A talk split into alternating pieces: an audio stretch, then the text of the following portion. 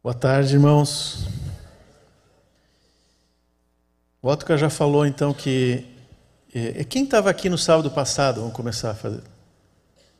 Tá, a maior parte, né? É, e então, não preciso entrar em tantos detalhes, mas tem alguns que não estavam, alguma coisa nós vamos ter que falar. É, como o Otto falou, o intuito desse encontro aqui é nós tentarmos dar uma direção para o trabalho conjunto de todos, né? É, conjunto que eu digo a, a, nossa parte como liderança, como presbitério e dos discipuladores e também entre é, todos, né? Não só, não é um trabalho em que nós fazemos uma parte, os discipuladores fazem outra, não. Todo mundo na igreja, inclusive nós que também discipulamos e cuidamos, pastoreamos, junto com vocês cada um faz uma parte. Eu sempre lembro do, do, do que Paulo escreve aos Efésios, capítulo 4. É, depois vou falar um pouquinho sobre isso, mas eu, enquanto estava preparando esse, esse, essas notas aqui sobre o nosso trabalho conjunto, me veio uma lembrança, e eu creio que é do Senhor, porque ilustra muito bem o nosso caminhar, a nossa luta como igreja que é a passagem que está lá em Êxodo 17, de 8 a 15, a, a luta, acho que foi a primeira, primeiro combate do povo de Israel com os amalequitas. Deixa eu, eu, acho, eu não ia ler, mas eu acho que vale a pena a gente ler. Êxodo 17, de 8 a 15, que diz assim: Então vieram os amalequitas e atacaram Israel em Refidim. Com isso, Moisés ordenou a Josué: Escolha alguns homens e vá lutar contra os Amalequitas. Amanhã eu estarei no alto do monte e o bordão de Deus estará na minha mão. Josué fez como Moisés lhe havia ordenado e lutou contra os Amalequitas. Porém, Moisés, Arão e Ur subiram para o alto do monte. Quando Moisés levantava a mão, Israel vencia. Quando, porém, ele abaixava a mão, os Amalequitas venciam. Quando as mãos de Moisés ficaram pesadas, pegaram uma pedra e puseram por baixo dele, para que Moisés se sentasse. Arão e Ur sustentavam as mãos de Moisés, eh, um de um lado e o outro do outro. Assim as mãos dele, dele ficaram firmes até o pôr do sol. E Josué destruiu os Amalequitas a fio de espada. Então o Senhor disse a Moisés: Escreva isto para memória num livro e repita-o a Josué, porque eu vou apagar totalmente a memória dos Amalequitas da face da terra. E Moisés edificou um altar e lhe deu o nome de O Senhor é minha bandeira, e disse: Porque o Senhor jurou, haverá guerra do Senhor contra os Amalequitas de geração em geração. Interessante esse texto porque, à primeira vista, parece que foram destruídos os Amalequitas ali nessa luta, mas não é verdade. Nós vamos achar lá em Saul, de novo, os amalequitas incomodando. E se a gente olhar na, na própria Bíblia e na história, houve muitos confrontos desse povo com Israel. povo que morava no sul de Israel, é, e eles tentaram é, ser um obstáculo para a entrada de Israel na terra prometida, vindo do Egito. Foi quando aconteceu essa batalha. Mas lá na época de Saul, Deus manda de novo destruir os amalequitas, totalmente. Vocês lembram que Saul não fez isso? Poupou Agag, que era o rei dos Amalequitas naquela época, descendente de Amaleque, e, e mais alguma parte do povo que deve ter escapado ou foi poupado. Mais adiante, alguns séculos depois, nós vamos descobrir, lá no, na, entre os persas, no Império Persa, um homem chamado Amã, que era o quê? Agagita, descendente de Agag, povo de Amaleque. E ele também quis destruir o povo de Israel. Nós sabemos a história, não precisamos repetir aqui. É, mais adiante, e outros que descendentes deles que também se opuseram a Israel. Mais adiante, nós vamos achar uma outra figura que descende do mesmo povo, que é conhecido nosso, que é Herodes. A Bíblia diz que Herodes era idumeu, ou edomita, descendente de Edom, pai ou avô, bisavô de Amaleque. E Edom, você sabe quem era? Esaú, né, irmão de Jacó. E ele ganhou esse nome de Edom porque ele tinha é, trocado a sua progenitura, primogenitura, por aquele ensopado vermelho. Então foi dado a ele o nome de vermelho, que é a mesma raiz do nome Adão. Adão e Edom. Adão era terra vermelha, Edom vermelho. Mas por que, que eu fiz essa observação aqui? Porque a, eh, a par desse, desse fato histórico que está na palavra, tem um princípio de luta do Senhor contra tudo aquilo que é de Adão. E toda a descendência de Adão. Tudo aquilo que é produzido nessa gênese de Adão, desde o início até os últimos dias. De geração em geração, como está escrito aqui em Êxodo 17. Mas o próprio Moisés disse assim: Mas Deus jurou, eu vou acabar com os Amalequitas. Um dia o Senhor vai aniquilar tudo o que é de Adão nesse mundo e na nossa vida também. Até que esse dia chegue, de geração em geração, nós vamos estar lutando contra esse inimigo de Deus e do seu povo. E o interessante desse texto aqui de Êxodo 17, e que eu creio que também é um princípio do que Deus faz, é, é que Josué não lutou sozinho.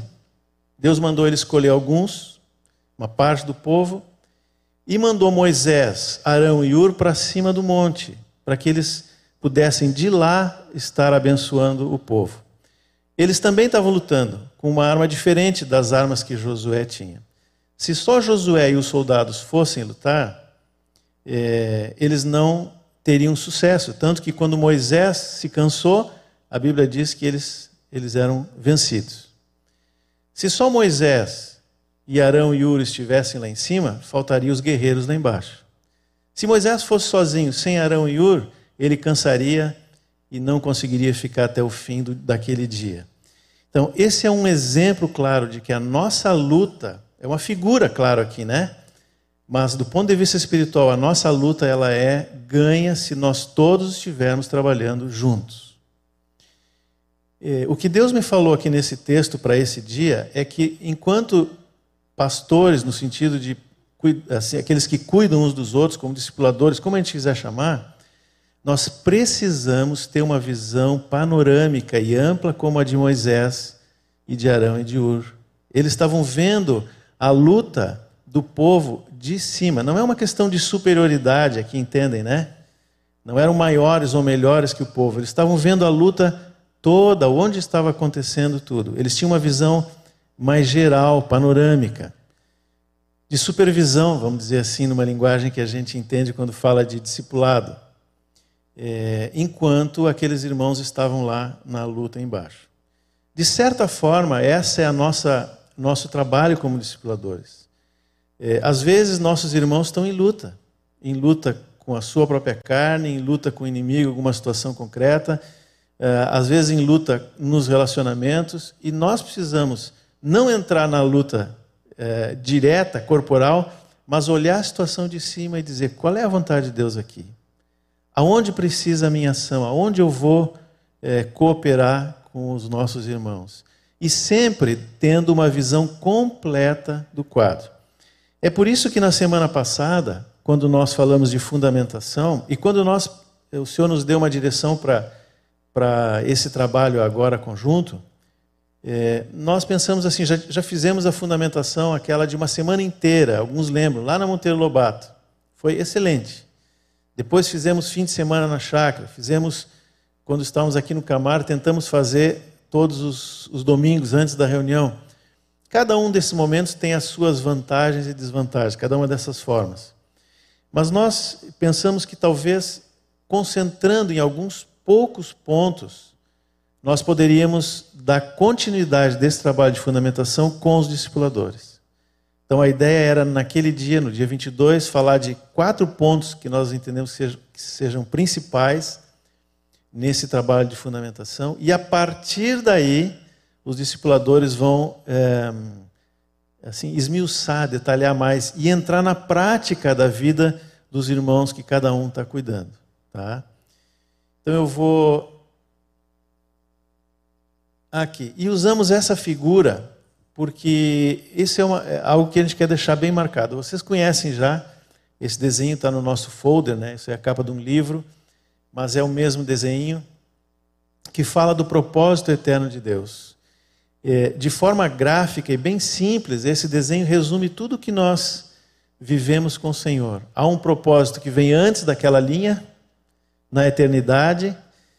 Quando Deus criou o homem, ele tinha um plano de que esse homem crescesse na intimidade, na comunhão com Ele, no conhecimento dele, e voluntariamente dissesse: Eu quero é, ser participante desse propósito. Por causa do pecado, houve a queda, mas o próprio Deus que estabeleceu o seu propósito já, já tinha solução para o pecado antes da fundação do mundo. E a cruz nos tirou daquela situação de inimizade contra Deus, e a partir dali, quando alguém se converte, se a gente pudesse, vamos pegar aqui, né? Ó, daqui para cá é nossa caminhada. Mas ela não termina aqui quando nós morremos. Não. É, nós sabemos que essa história continua para sempre, pela eternidade. Então, isso é o ponto mais importante a ser é, definido com os discípulos. Porque esta visão aqui, ela tem que estar presente em tudo que nós ensinamos. Se nós formos entrar na luta corporal, como o Josué lá com os amalequitas, nós vamos entrar em luta do marido com a mulher, do pai com o filho, do emprego, que o meu chefe que não gosta de mim, é, das minhas lutas de pecado, em muitas coisas. Nessas horas, como quem cuida de outra vida, eu tenho que ir para cima do monte e olhar de cima e dizer o que que o propósito de Deus pode fazer para modificar essa situação. Afinal de contas, né, nós conhecemos, pregamos isso, mas o quanto isso se aplica na prática da nossa vida. Então, assim fizemos sábado passado, em quatro pontos, falando primeiramente do propósito, e, e o objetivo desse ponto, como está ali, né, é mostrar que tudo se relaciona com esse plano de Deus. O Senhor nos fez para Ele é, e nos trabalha na nossa vida diariamente para que a gente chegue ao alvo que Deus tem é, segundo o seu propósito. Qual é a consequência prática disso? De não só conhecer, mas viver dentro do propósito de Deus. A consequência é que os nossos planos, as nossas decisões, é, aquilo que a gente faz, até o que a gente pensa, o que a gente fala, tudo tem que ser direcionado para que o propósito de Deus se cumpra. Quando eu fico olhando para um lado, para o outro, parando, voltando atrás, olhando para o outro lado do abismo, né? E dizendo assim, puxa, mas tinha tanta coisa boa do outro lado, né? Isso não está cooperando para o propósito de Deus. E se eu tento descobrir soluções para os meus problemas sem considerar isso aqui, depois eu vou entrar um pouco na, na prática, né? É, nós vamos ter dificuldades. Nós fomos tirados, irmãos, da morte para a vida, uma vida eterna. De Adão para Cristo, do mundo é, para a casa do Pai, para os céus. É, há um início e um fim bem claros nessa caminhada com o Senhor. E isso tem que ser lembrado sempre, com implicações muito práticas em cada ato que nós fazemos. Agora, como que, e aí vem a parte que nós pensamos para hoje, né?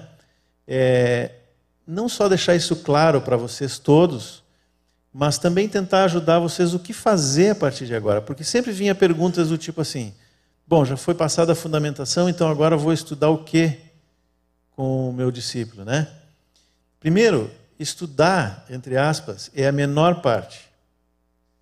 Eu devo sim olhar os nossos materiais de fundamentação, de edificação, com certeza. Ali está um material feito, de, assim, eh, onde fomos para. Não só nós, esse material antigo que nós fizemos aqui foi compilar isso num livro só, em dois, na verdade, né? Então, tem trabalho de muitos anos, de muitos irmãos, né? É, desde Moisés lá, mas não só, João trabalhou, muita gente trabalhou, para colocar de forma mais simples aquilo que nós temos na palavra. Então, nós vamos trabalhar com os materiais da fundamentação junto com o discípulo? Sim. Vamos pegar agora o, livro, especialmente esses novos, né, que, que se batizaram há pouco, que estiveram no sábado passado, e vamos ir capítulo por capítulo, tópico por tópico, eh, para ver se ficou claro tudo aquilo ali. O primeiro passo é entender aquilo. É, nesse trabalho, talvez a coisa mais importante seja a todo momento ir para a palavra porque tem os textos ali. E por mais que esteja escrito no material, o material não substitui a palavra. Às vezes, lendo um versículo, Deus revela para nós ou para o irmão que está ouvindo algo que não está no material de ensino, que não foi dito aqui no sábado passado, mas o contato com a palavra, que é viva e é instrumento nas mãos do Espírito Santo, pode trazer uma revelação para o nosso irmão. Eu lembro, eu acho que a Karen está por aí, né? A Karen uma vez estava ajudando uma senhora e ela leu um texto que não tinha nada a ver com a questão de ser mentiroso. Mas lá no meio, entre tantas coisas, falava da mentira. E ela disse, né, uma senhorinha que já está com o Senhor agora, e ela disse assim: Entendi, eu sou mentirosa. Aí a Karen olhou para ela e leu para o texto de novo, né? Disse: De onde é que ela tirou isso, né? Mas de alguma forma o Espírito Santo pegou aquele texto da palavra e ministrou com essa irmã. Uma irmã de idade, talvez com alguma dificuldade de compreensão, não sei. Mas lá dentro, no espírito, ela foi ministrada pela palavra. Então, número um, a palavra, junto com o material de fundamentação.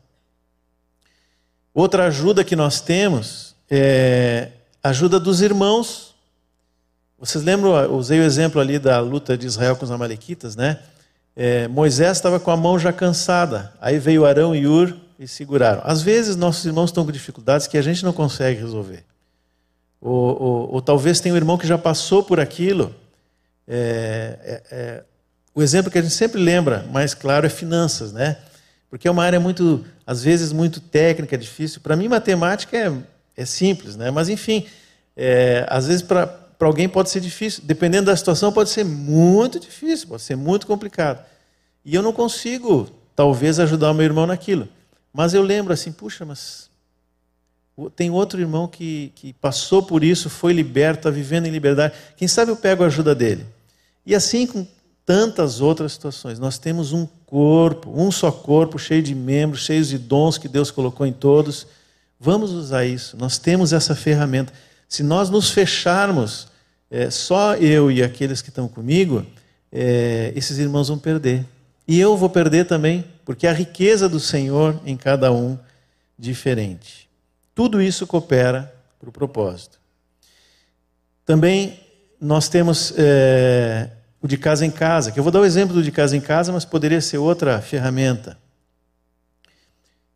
Que nós eh, já de muito tempo pensamos, e agora esse ano acho que pela primeira vez estamos conseguindo fazer uma ministração daqui sobre o assunto mês a mês, e depois, cada semana, um tópico para os irmãos verem nos seus grupos.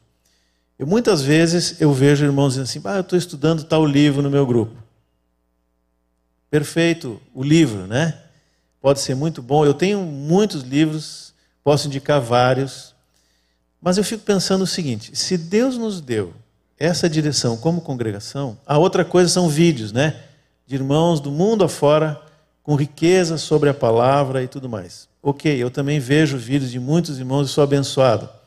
Mas se, como congregação, o Senhor nos deu uma direção, um instrumento, nós não podemos dizer assim, não, Deus deu isso aqui para nós, mas eu vou fazer uma coisa diferente. É, se o vídeo do irmão lá te ajuda, se o livro do outro irmão ajuda, tudo bem, e pode usar isso para ajudar o teu irmão, mas não esqueça daquilo que Deus entregou para nós. Deus entregou para nós. Nós estamos querendo avançar com o de casa em casa para que em algum momento toda a congregação participe. Vocês estão vendo que duas e três aparecem um irmão que nunca viram nos vídeos, né?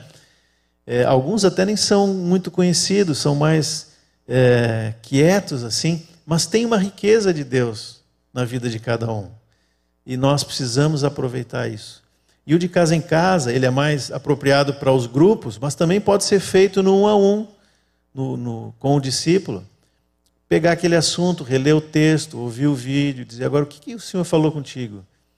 É, o que, que nós podemos tirar daqui? O que, que o Espírito Santo tem para nos ensinar e transformar a nossa vida através desse material? E, à medida que vamos é, vendo isso junto com os nossos irmãos, nós vamos também colocando esse ensino na prática da vida do discípulo. Esse é o ponto, eu não vou dizer que é mais importante, mas esse é, é, é, é a caminhada que Deus tem para nós enquanto é, nessa obra conjunta do discipulado. É, agora, hoje é sábado, né? No início da semana, segunda-feira, eu e a Madalena fomos, participamos numa congregação aqui da Grande Porto Alegre. Foi convidado para participar do encontro de casais.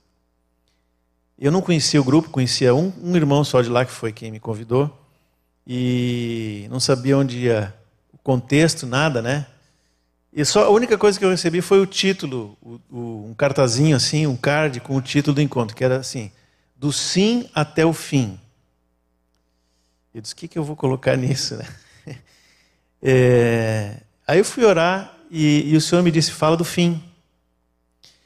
Porque o sim todos nós sabemos. Né? Um dia, eu, eu disse isso lá, nós, quando nos casamos, o noivo e a noiva levam aquele papelzinho, né? os votos, alguns dizem decor, outros leem, alguns são curtos, outros são compridos. Eu até tenho vontade de recolher os votos, não sei se foi o Otcar que disse outro dia isso. Tenho vontade de recolher os votos para lembrar para os irmãos depois de um tempo, né? É... Mas o fato é o seguinte: todos nós queremos, marido quer amar a esposa, a esposa quer ser sujeita ao marido, depois querem juntos educar os filhos. Mas à medida que a caminhada vai acontecendo, algumas coisas vão nos atrapalhando nessa caminhada. Chega um ponto, isso eu disse lá, né? Que eu não estava falando do fim como a morte, muito menos do divórcio. Eu estava falando de finalidade. Por quê, irmãos? Porque a finalidade é essa aqui. O Senhor nos leva para um casamento, ou não nos leva para um casamento, porque de alguma forma isso vai contribuir para o cumprimento do propósito na nossa vida e o propósito maior dele. E nos dá poucos filhos ou muitos filhos pela mesma razão. Deus tem um plano perfeito que se encaixa é tudo. Quando vem as dificuldades e eu esqueço do sim, dos votos que eu fiz lá atrás, o que segura a barra do casamento é olhar para o fim.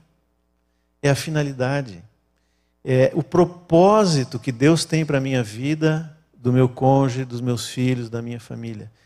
É, é, agora no retiro de jovens, o, o Salomão falou um, usou um exemplo de uma irmã lá do Rio, não sei quem é, é, mas ele disse que era uma irmã casada com um homem muito duro, né? E três filhos, ele militar, muito. Então ele deu a entender que essa irmã sofria demais, assim, né? É, esse pode ser o quadro de tantas mulheres, assim como pode ser o quadro de tantos homens que são insatisfeitos na, no seu vínculo. Mas se nós olharmos para o fim, por causa do Senhor, por amor ao Senhor e ao seu propósito, nós vamos andar adiante. Eu estou dando esse exemplo porque é uma coisa muito comum e é uma coisa prática para ser ajudado o discípulo. Se eu entrar no problema dele e disser, não, aqui tu tem razão, aqui tu está errado, e até dá para fazer isso, mas primeiro eu tenho que tirar ele da luta e levar lá para cima do monte. Vamos olhar aqui de cima. Qual é a finalidade do Senhor com a nossa vida? Outro exemplo são alvos que nós temos aqui, alvos terrenos. Isso eu falei sábado passado. Às vezes alvos de carreira, é, patrimoniais, às vezes são coisas até menores, assim, é, de importância até para a terra aqui, né? Mas de alguma forma acabam conquistando o nosso coração e atrapalhando a caminhada em direção ao alvo celestial. Muitas vezes eu vou precisar ajudar meus irmãos dizendo: olha, é, tá bom, isso é o teu sonho, é o teu plano, tá tudo bem, não tem pecado, mas será que contribui mesmo para que tu continues nessa caminhada em direção ao Senhor? Será que não é hora de deixar esse sonho de lado? É... E nós não precisamos mandar na vida de ninguém, né? Eu preciso só levantar a bola, deixar picando para ver se ele, se ele chuta para dentro do gol. Porque, na verdade, o que ele vai fazer, se esse irmão está realmente querendo é, viver dentro do propósito, ele vai para diante de Deus. E o Senhor vai falar. É... Vamos andar um pouquinho, né? Senão vai, não vai dar tempo. O segundo ponto, vou tentar ser mais rápido agora. Opa, passei. É arrependimento e batismos, que nós falamos no sábado passado.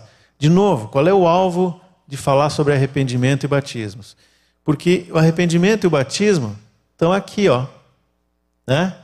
Nós estamos lá embaixo, perdidos, até que ouvimos o Evangelho, tomamos uma decisão pelo Senhor e começamos essa caminhada. Vocês estão vendo que não foi refeito essa pontezinha, continua o abismo ali, né? Isso é para a gente lembrar que nós não temos absolutamente mais nada com o que está lá atrás. De novo, é, a prática disso é que é, ao longo da caminhada com o Senhor, muitas vezes começam a surgir dúvidas é, sobre a minha vida hoje, as, principalmente quando vem as lutas e as dificuldades, como era lá no exemplo de Josué dos Amalequitas, né, do povo de Israel. Nessas horas eu sou tentado a olhar para trás, para o outro lado do abismo. Qual é o meu papel como discipulador? É lembrar o nosso irmão, a nossa irmã, que nós morremos em Cristo. É o que está lá em Romanos 6. Aqueles irmãos lá, de alguma forma, estavam pensando assim: bom, se a graça é superabundante, então posso continuar pecando, porque a graça vai ser sempre maior do que o pecado. Aliás, eu acho que aquela turma de Romanos veio para o século 21, né?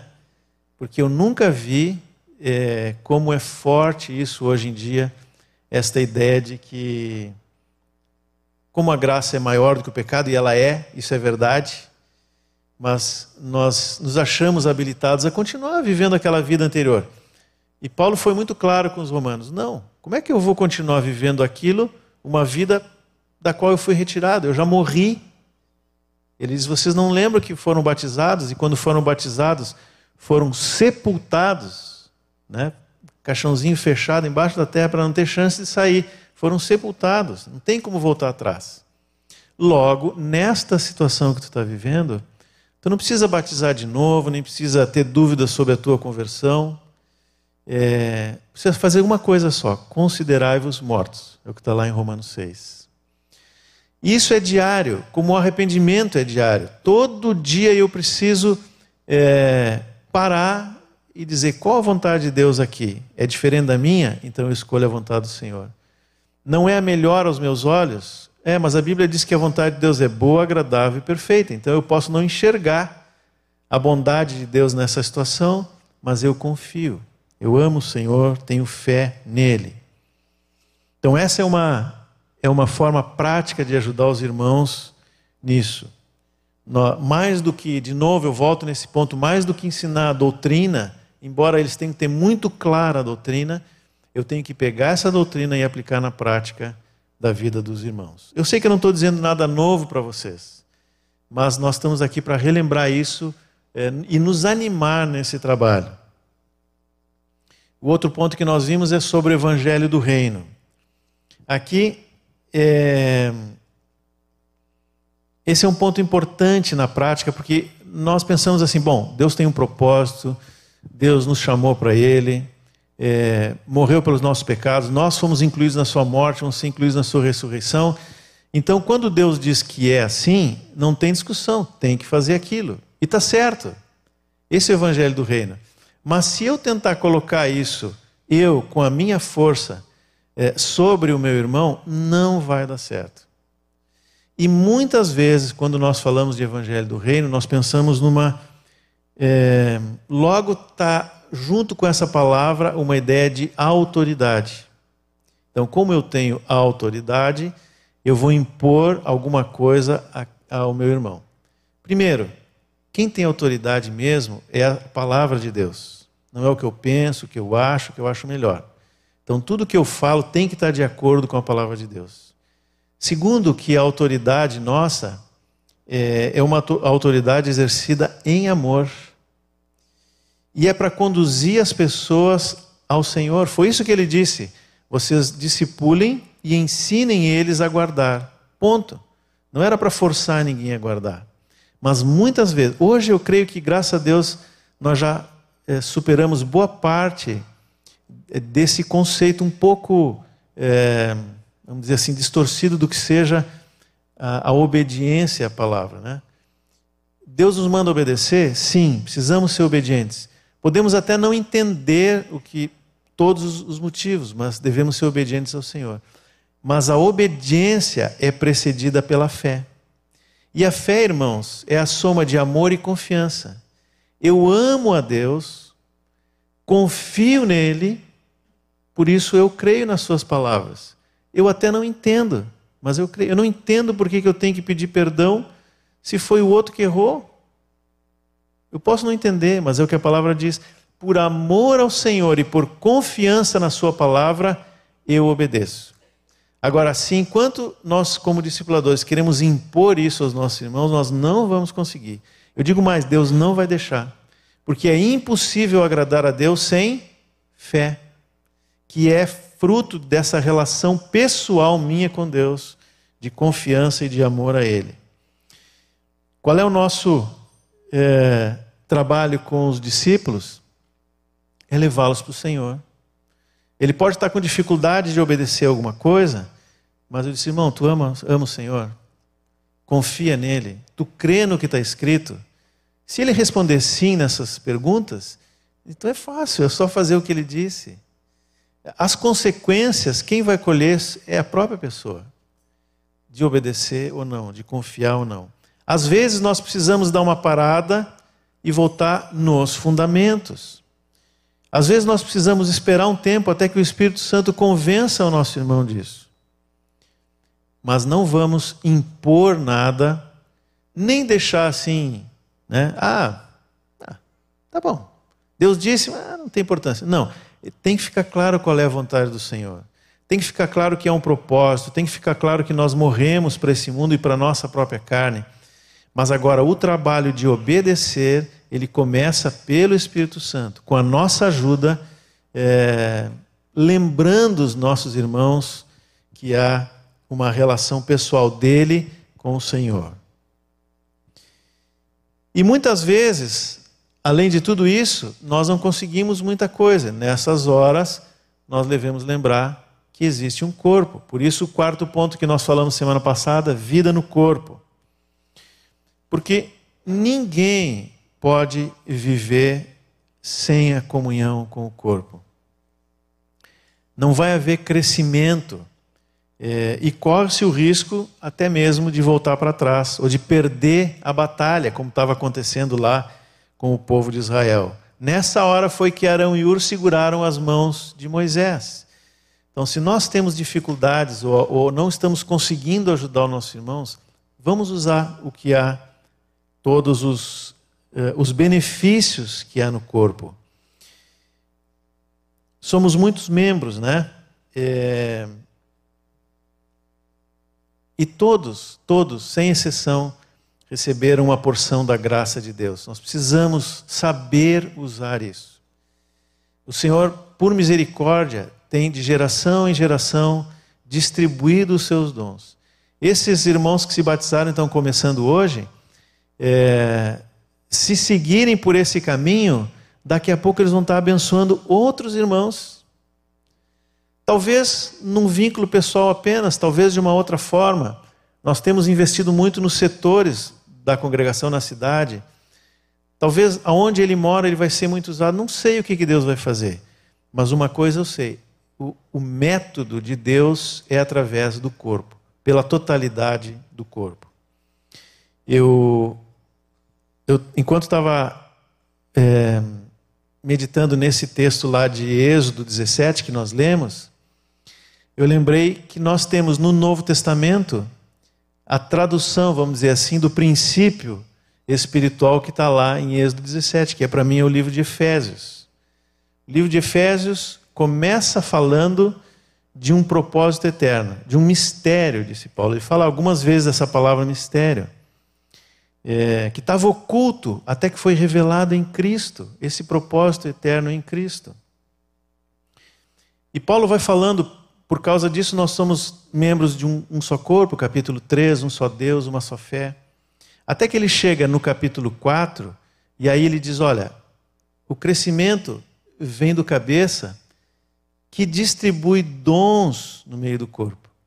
Mas esses dons têm uma só finalidade que é equipar, ajudar cada membro do corpo para que o corpo pela ação conjunta de todas, possa nos fazer crescer como corpo. A igreja cresce pelo trabalho de todos. Vocês percebem que, de novo, é aquela mesma figura lá de, da luta com os Amalequitas? Há homens dons que Deus é, é, capacitou para ajudar a igreja, e não são só aqueles que estão aqui na frente, todos, de uma forma ou de outra, recebem esses dons de Deus. Nós podemos ver isso claramente em cada irmão, cada um tem é mais voltado a, uma, a alguma, algum desses dons. Mas o objetivo é o crescimento do corpo. E o alvo final é que nós cheguemos à estatura de Cristo estatura de maturidade do nosso Senhor, porque nós somos feitos para ser a sua imagem e a sua semelhança. A imagem de Cristo faz parte do propósito de Deus. Depois que Paulo fala tudo isso, ele diz: Bom, então, sabendo que é assim, então agora vamos tratar de coisas práticas. Aí ele vai dando os tópicos, né? Ele começa falando das coisas, nós estamos em capítulo 4, se eu não me engano, de Efésios, das coisas que ficaram para trás e da luta que há entre as obras das trevas e as obras da luz, capítulo 5. Aí ele vai falar de imoralidade sexual, impureza, avareza, é, linguagem grosseira, coisas indecentes. Tudo isso fica lá para trás. Coisas práticas, que foram antecedidas por uma visão do propósito de Deus e da ação conjunta do corpo. Mas ele vai falar do lar cristão, do marido, da mulher, dos pais e dos filhos, servos e senhores, ou seja, coisas práticas da nossa vida. E termina o livro, capítulo 6, falando das armas. Ele fala do escudo da fé, capacete da salvação, a espada do espírito, oração e súplica, vigiar. Essas são as nossas armas. Então, na verdade, o mesmo princípio que a gente via lá na luta de Israel com os Amalequitas está aqui no Novo Testamento, no livro de Efésios. É, por isso, irmãos, nós queríamos, é, dentro desse ponto, lembrar que todos nós aqui, nós estamos trabalhando para o Senhor com um propósito, com um propósito, com alvo. É, é isso que Paulo transmitiu aos Efésios. Ele vem falando, né? É, eu acho que se Paulo pregasse hoje, ele deveria pregar talvez umas quatro, cinco horas, até alguém dormir e cair da janela, né? Bom, hoje vocês vão ter oportunidade, só que vai ter. A partir de. O Paulo vem depois de mim, né? Os outros todos que vão falar são Paulo. Mas e, e, Paulo estava dizendo para os Efésios: vocês têm que ter muito claro qual é o alvo de vocês. Alvo pessoal, alvo como membros do corpo, como homens e mulheres a quem Deus capacitou para ajudar uns aos outros, vocês não estão sozinhos, seus irmãos não estão sozinhos. A luta é essa, e ele vai descrevendo qual é a luta e quais são as armas. Nós também devemos discipular com propósito. Nós não temos um clubezinho que a gente se reúne para conversar e, e para sermos amigos. Isso acontece, excelente, é muito bom sermos bons amigos dos nossos irmãos e discípulos. É bom ter um chazinho, um bolinho depois do encontro? Nota 10. Eu não faço sempre isso, né? mas é bom. É... Mas temos um alvo, que é ajudar nossos irmãos a chegarem à estatura de Cristo. Isso nunca pode sair de vista da nossa mente. Por isso, ah bom, tá ali, já, já falei, né, do alvo. Por isso, nós queríamos é, falar de forma muito prática de uma, de uma com base não só em Efésios, mas no texto, ou na primeira carta de João, que ele trata desse crescimento na vida do discípulo, falando dos filhinhos, dos jovens e dos pais. De alguma forma, João nos dá uma dica do crescimento na vida cristã. Eu vou passar o material, está ruim de ver dali, né? Letrinha muito pequenininha, então eu vou tentar ler aqui para vocês. Mas depois a gente pode passar isso sem problema. Esse material nós tomamos por base, esta tabela apenas, de um material chamado Disciple Shift. Quer dizer, né, subiu o discipulado para um, para maiúsculas, para um degrau acima, saindo de um trabalho que não, às vezes a gente perde até muito o sentido do que está fazendo, para um discipulado com alvos. O, o Felipe foi que me mostrou pela primeira vez esse material, acho que ele viu isso lá na Polônia, né? E eu até perguntei, é, é deles, tem algum problema a gente mostrar? Ele disse, não, está no livro, é, é, sem problema. Eu não vi todo o material, mas só esse quadrinho me ajudou muito pelo visual da coisa, né? O que, que tem ali no quadrinho? Na primeira coluna, na primeira coluna diz assim: qual é a linguagem ou comportamento que caracteriza a pessoa em cada uma daquelas fases? A coluna azul escura aqui da esquerda. Depois, qual é a nossa ação como em relação à pessoa, né, ao discípulo? E qual é o conteúdo da nossa ação? São as três linhas ali. O que caracteriza a pessoa? Qual é a nossa ação e qual é o conteúdo da nossa ação? O primeiro, a primeira coluna cinza claro fala ali em Adão lá em cima, tá? Eu vou tentar mostrar aqui. Deixa eu achar aqui, ó, aqui, ó, em Adão. O que que caracteriza o comportamento da pessoa que está em Adão?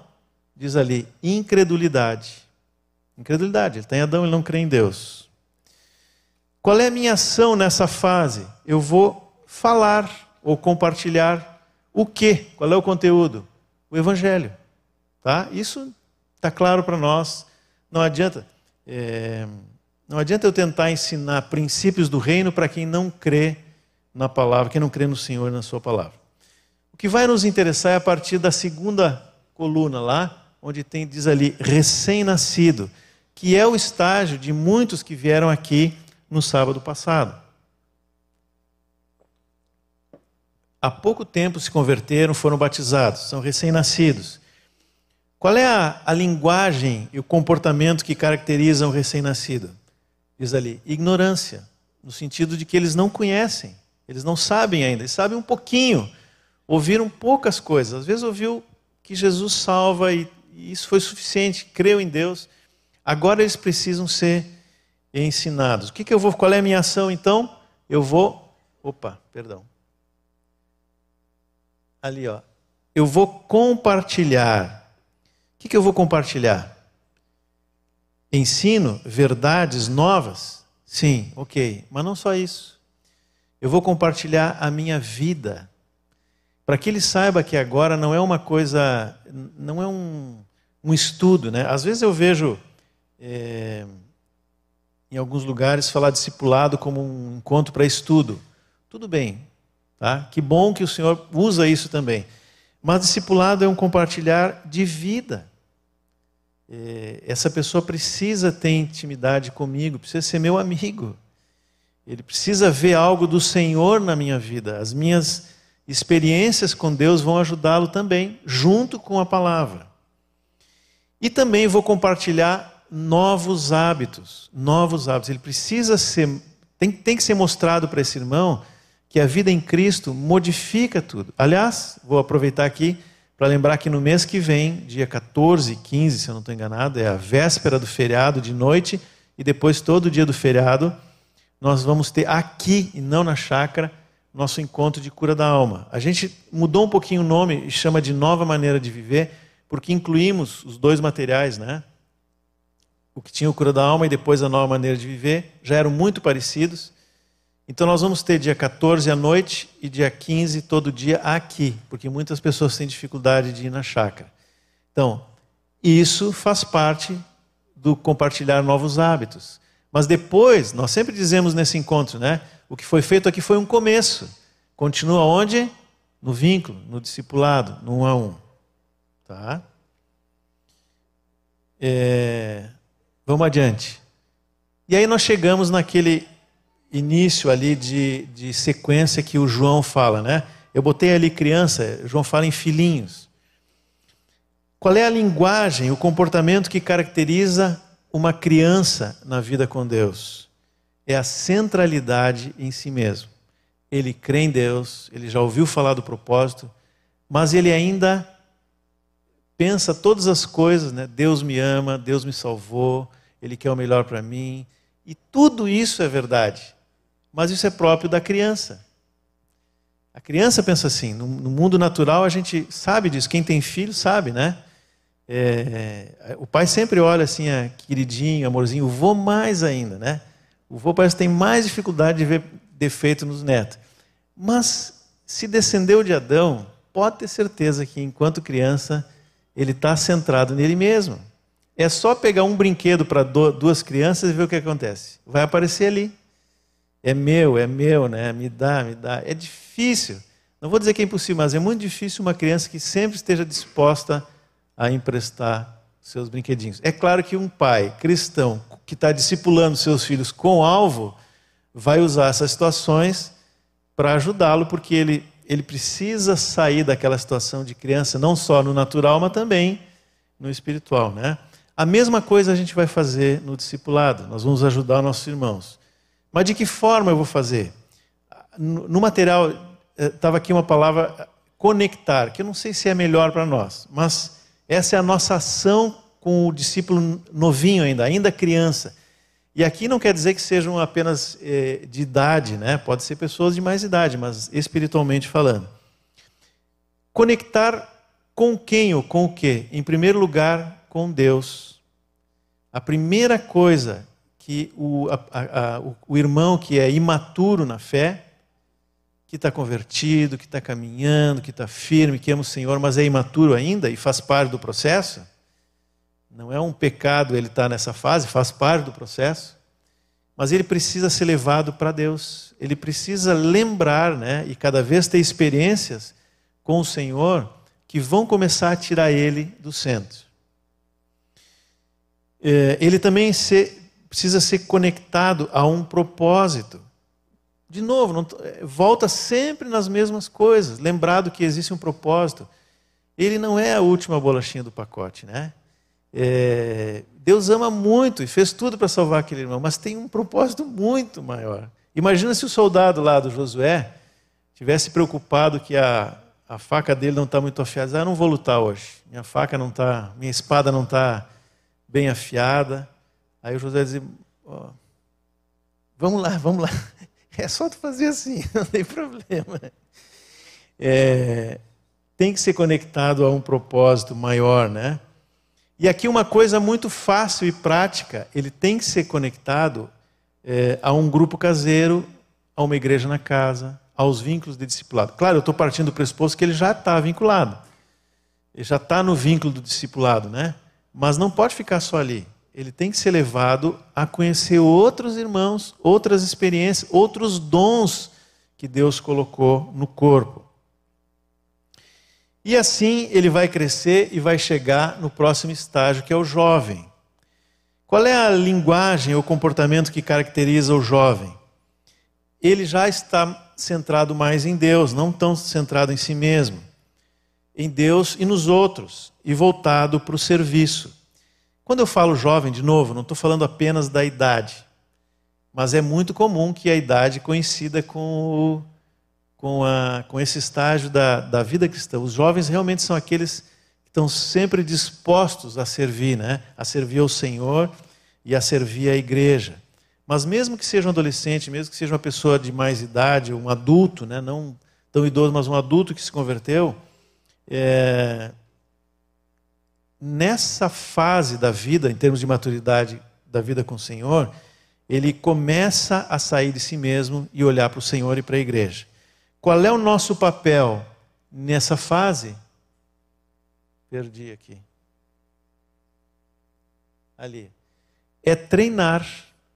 Eu vou ajudar o meu irmão a exercer esse serviço da melhor forma, a fazer o que eu estou fazendo com ele. Eu vou começar a ensiná-lo é, eu posso dar oportunidades para ele exercer esse serviço, levar junto comigo para evangelizar, para orar com uma pessoa que está doente. É uma coisa muito prática e fácil, mas, assim, sejamos sinceros, quando que nós fazemos isso? Pouquíssimas vezes. E eu falo por mim, talvez vocês façam muitas. Eu, falo, eu faço poucas vezes isso. Para mim é vergonha, porque eu estou falando aqui o que nós devemos fazer. Mas é, é, a razão de nós estarmos aqui é revisar esses princípios fundamentais para que a gente possa, quando percebe que um irmão está amadurecendo e crescendo, dar oportunidade para que ele sirva. Acompanhar, que nem Jesus fazia, faz uma vez, depois leva junto contigo, depois manda sozinho. É, nós não precisamos usar isso como um método rígido assim, mas se Jesus fez, tem uma razão pela qual ele fez. Então nós precisamos fazer o mesmo com os nossos irmãos. Até que ele vai chegar na maturidade da vida com Deus. Claro que não é a perfeição completa, ainda há cuidados para serem tomados, é... mas aquele que chega no estágio do pai, ele, ele começa não só, ele não está mais centrado em si mesmo, é... ele está centrado em Deus e executa o serviço, mas agora ele consegue enxergar de cima. Não estou falando em superioridade no sentido de algo que é melhor que os outros, mas ele começa a ter uma intencionalidade e estratégia, que é o que está lá no primeiro, no último quadrinho bem de cima lá. Esse é o comportamento que caracteriza aquele que chegou na maturidade.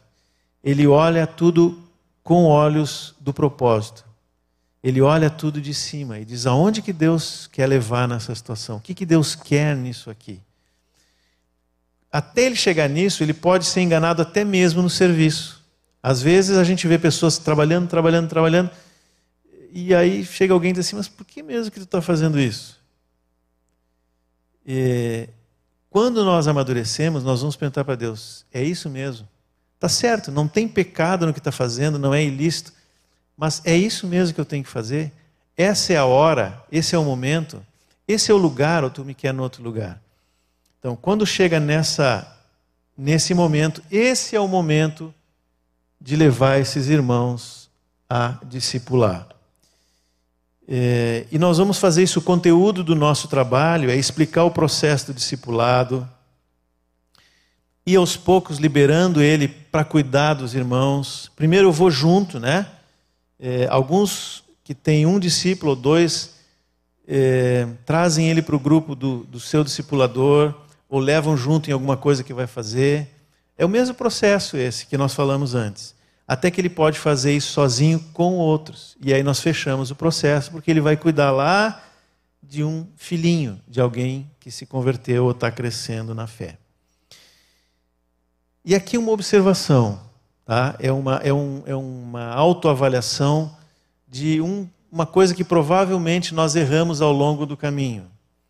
Às vezes, nós podemos colocar alguém para discipular quando ele está aqui no começo da caminhada. Qual é o problema disso? O que, que caracteriza a criança? Qual é o comportamento e a linguagem dela? Centrada em si mesmo. O que, que esse discipulador vai fazer? ele vai transmitir centrado em si mesmo. Então, aqui é um cuidado que nós temos que ter juntos, aqui como igreja, como todos que discipulam, todos que estão levando junto esse trabalho, para nunca antecipar aquilo que Deus vai fazer na vida dos nossos irmãos. Isso não significa que ele não deva, desde o primeiro segundo depois da conversão, dar testemunho de Cristo. Não é isso que eu estou falando. Pelo contrário, a coisa mais normal, natural e saudável é que ele se converteu agora, ele sai daqui e pensa assim: aonde que estão meus amigos que eu vou lá falar dessa maravilha que aconteceu comigo? É o endemoniado gadareno, né? Que queria contar para todo mundo lá. E outros tantos que a gente vê na, na, na história, no, nos evangelhos, que tinham um desejo, e nós mesmos, um desejo de comunicar aquela é, novidade da sua vida. Não, a gente não sabe falar muito, Sabe dizer poucas coisas, mas é o suficiente porque vem com vida. Isso, muitas vezes, esse novo convertido traz familiares, amigos, nessa hora. O Otmani dizia, tem um livrinho que chama Testemunho Cristão Normal, que ele diz assim: se a pessoa não é levada a evangelizar no início da vida cristã, dificilmente ela vai fazer isso mais tarde. Vai ser com dificuldade. Então, não, não é isso que eu estou falando, tá? O que eu estou falando é de algo diferente. É formar vidas na caminhada em direção ao propósito. Aí a gente tem que cuidar um pouquinho mais. Mesmo que às vezes isso nos sobrecarregue, que eu tenha muitos discípulos. É... Vamos deixar que os irmãos cresçam um pouquinho mais, tenham um pouco mais de maturidade para eles começarem a executar esse trabalho de discipulado. É... E vão fazer junto com eles. Quando chegar, quando a gente percebe que está crescendo, Vamos fazer junto com eles, vamos entrar. Esse é o nosso trabalho também. Na fase que ele está vivendo, à medida que ele vai crescendo, eu tenho que participar junto com o meu irmão desse trabalho, até que ele possa fazer isso, entre aspas, né, sozinho, que nunca é sozinho, mas que ele tenha um pouco mais de maturidade para conduzir os irmãos para Cristo e para uma caminhada em direção ao alvo. Bom, é, isso era esse resumo né, do que nós queríamos falar com vocês. O Otto vai entrar algumas questões práticas, mas eu queria assim que a gente estabelecesse um, uma, uma prática de ter essa ação conjunta. É, nós, a gente sempre tem um, um, momento na nossa dinâmica do mês aí que é o um momento de supervisão, né?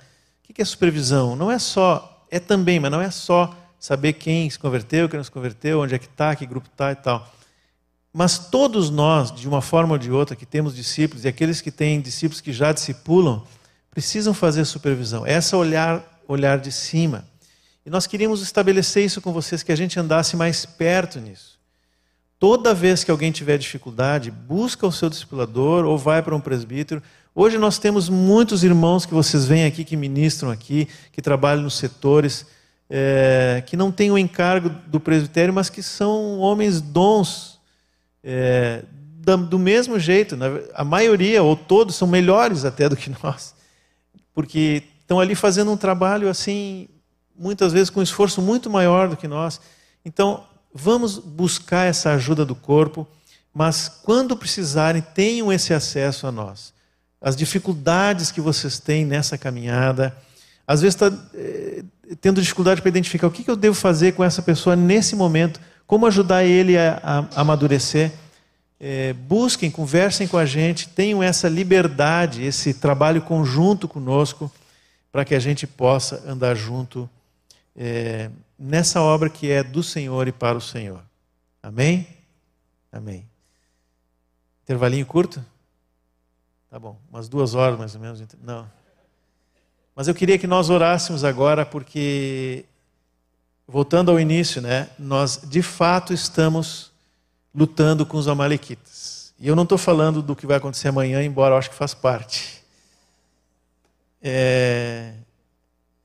Tem uma figura que deve ser descendendo do Amaleque, né? Só pode.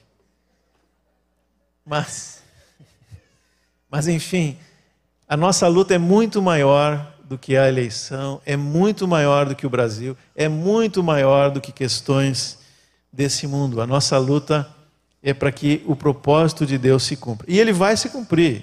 Deus disse que no final ele ia acabar com qualquer lembrança de Amaleque, né? qualquer lembrança de Adão e sua descendência. Então, vamos orar por isso, porque estamos num tempo em que isso é muito necessário. Eu creio assim, nós realmente estamos entrando na terra prometida. Eu não estou falando, de novo, não estou falando da eleição, tá?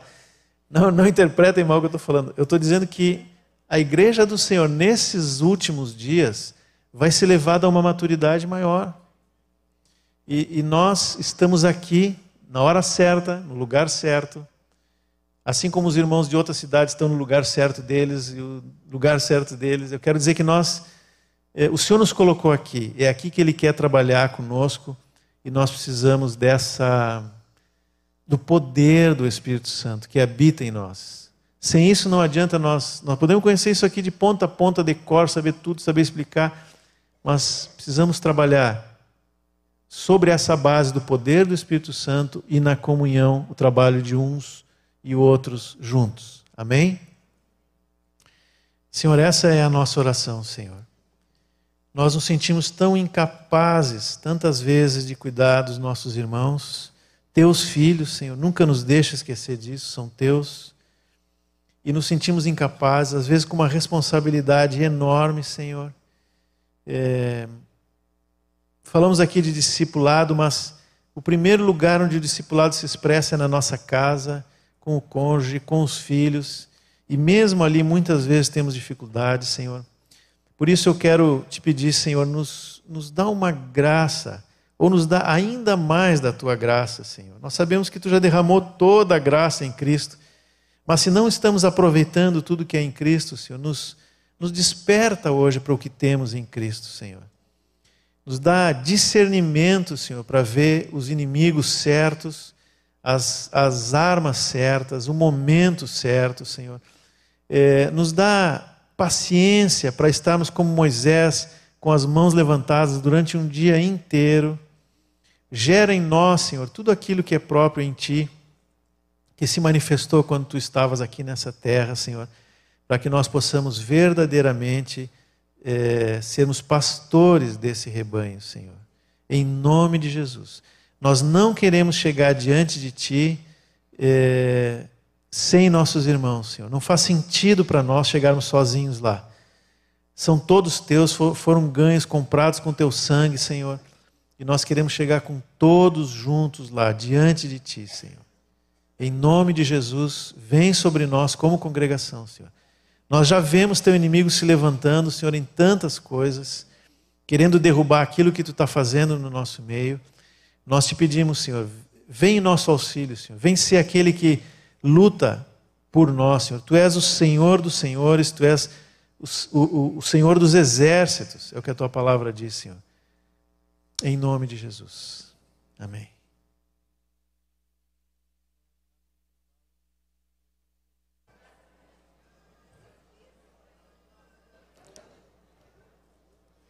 Amém. Eu, eu acho que eu vou fazer uma sugestão é, de a gente ter uma, um encontro da igreja um dia só para conversar. Botar todos os dias. As... Porque tem muito assunto, né? E vai ser legal. Eu acho que daí a gente pode botar uma musiquinha no meio, eu acho que fica legal.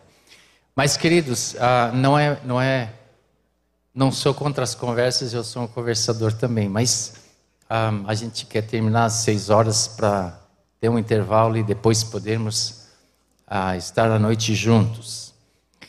O assunto que eu gostaria de abordar é, é, é um pouco estrutural da nossa forma de trabalhar. Ah, e eu, eu, eu gosto muito dessa forma. Eu acho que, que, ainda que ela esteja baseada nos princípios da vida da igreja, ah, um, uma estrutura, ela não é rígida, né? e ela, e ela precisa ser adequada a cada circunstância, a cada situação, né? Outro dia estávamos conversando com o Ediléo lá na chácara e, e a, a, a, nossa estrutura não dá para não dá para fazer aplicar lá do jeito que nós aplicamos aqui. Então nós temos que ter ah, essa flexibilidade para que a estrutura não atrapalhe é, a vida da igreja, né? E muito menos ela se torne tão rígida, né? Que, que a gente parece que tem que ah, subjugar tudo dentro de um, de um quadro fixo, né? É, e, mas de qualquer forma, assim, quando o discipulado surgiu entre nós, eu digo entre, nessa congregação, foi uma benção muito grande. Porque é, eu vim de uma denominação onde tinha um pastor e 500 membros. A minha pergunta, como esse cara cuidava desses 500? Não tem jeito, né? E, e, e não é o que a Bíblia ensina. A Bíblia não ensina essa, essa coisa dominadora de um, de um reinado, né? Ela ensina a vida do corpo. Então, muitas coisas é, que fazemos, elas, elas estão enquadradas nos princípios de Deus da palavra, mas elas precisam é, ser, ser esclarecidas, né?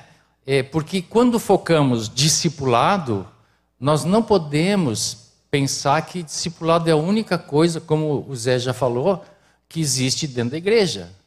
E, e às vezes quem, quem bota o discipulado na cabeça e, e sai reto, né, atropela tudo para tentar fazer o que ele acha que a estrutura manda fazer.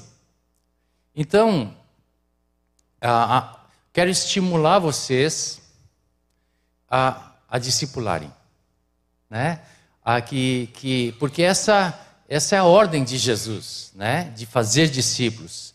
Então, é, é, não estamos é, falando absolutamente nada contra discipulado. Apenas, é, se eu puder usar uma, uma figura assim, estamos apenas arredondando arestas, né? Para que fique tudo redondinho, acertadinho, né? E, e, eu quero colocar algumas das perguntas que mais nos vêm, e, e dessa forma a gente, na prática, poder visualizar o que estamos falando. Depois, no fim, se houver alguma pergunta, a gente pode continuar. E, e é certo que se a gente querer, quiser é, responder todas as perguntas, nós não vamos orar hoje à noite, né? Mas é, vamos, vamos deixar dentro do limite, podemos abrir outra ocasião para isso. Mas, nesses últimos meses, ah, do meu grupo lá em casa, das famílias que andam comigo, é, quatro adolescentes se converteram e foram batizados. Aí a gente 10 anos, 11 anos, né? É, a pergunta é: e o discipulado? Alguém tem que fazer, né? É claro que, como são famílias cristãs, é, é muito óbvio, né? Que essa idade ela, ela pertence à responsabilidade dos pais. E todos vocês concordam, porque até porque a família foi criada antes do discipulado, não é? É um princípio desde o começo da criação que vai permanecer até o fim da criação. Então, a minha pergunta é: muito bem, agora eles estão sendo cuidados pelos pais. Isso não significa sempre de que os pais assumem o discipulado, né? Então a gente no pastoreio vai lá e fica cobrando, né? Como é que vocês estão fazendo? O que, que vocês estão fazendo? Como é que essas crianças. E até assim, é, a, a gente tem nove adolescentes no grupo, né? Então isso para nós é um, assim, um, é, é, um, é um jardim bonito, né? É, aí um dia nós pegamos a Tiane e eu e mais um casal do, do grupo, pegamos e levamos todos esses para Nova Petrópolis num retiro só dos adolescentes. Foi uma festa, foi uma festa. E, e no outro dia, no outro reunião de grupo, alguns pais que não iam vir vieram porque os filhos disseram que precisavam estar lá e trouxeram. e estava lá eles sentadinhos assim, né? E a, e a gente deu alguma tarefa para eles e eles começaram a decorar a palavra. Foi um, um up assim. Mas não é nossa responsabilidade só. Ela precisa ser assumida pelos pais, né? Então, isso entre nós precisa ficar claro. Que a família, eu não digo que vem antes, porque daí vou de novo dar uma, um decreto aqui, né? Mas a família é muito importante no discipulado dos nossos filhos. Não deleguem isso a um, um terceiro. É claro que daí alguém está me olhando aqui e pergunta, mas por toda a vida? Claro que não, né? Porque aquela, aquele pré-adolescente vai crescer, vai se tornar jovem, vai casar. E, e claro, tem um momento onde isso ah, é, se transforma facilmente num cuidado que, que outros fazem depois. É a experiência de muitos de nós, mas a pergunta é assim: e agora? Eu posso, por exemplo, ter um discípulo adolescente, que, que, que é engraçado assim, né? O, o adolescente cresce entre nós e sabe o que, que ele tem na cabeça? eu preciso de um discipulador. Não é isso? Vocês que têm filhos, eles estão assim: quando é que eu vou ter um discipulador? Porque é, é, é, é bom isso de um lado, né? Porque está entendendo a, a, vida da, da igreja, mas às, às vezes ela não percebe que os pais estão desempenhando esse papel Né? E eu não estou falando de pais incrédulos, porque pais incrédulos a gente até tem que resgatar logo, né? Ajudar e achar alguém que possa cuidar ou botar junto com nossos filhos, né?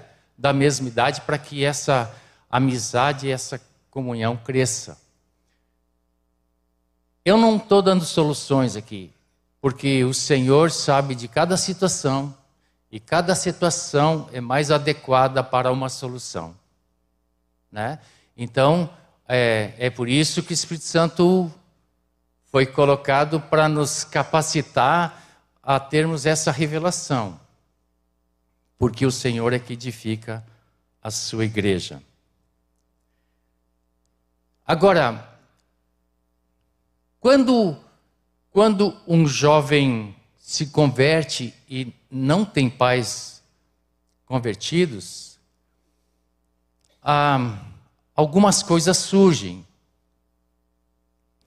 E nós já tivemos caso aqui onde, onde os filhos se converteram e ouviram que os, o segundo casamento, a junção de um casal é, fora do casamento não é não é do Senhor, então chega em casa e diz: "Ah, não é de Deus o que vocês estão fazendo", né? Começa a acusar. É claro que isso isso não leva a nada. Aliás, a palavra nos diz que nós devemos honrar nossos pais, né? Independente se são convertidos ou não. Então, aí começa todo um, um ensino, um discipulado para que essa pessoa que não tem pais convertidos tenha atitude dentro de casa, que conquiste seus pais, que honre seus pais, que, que faça com que eles um dia queiram saber o que, que aconteceu com o filho, para porque houve uma transformação em casa. Não é isso? Essa é a, a nossa visão. Então, o conflito entre família e discipulado precisa ser muito bem cuidado.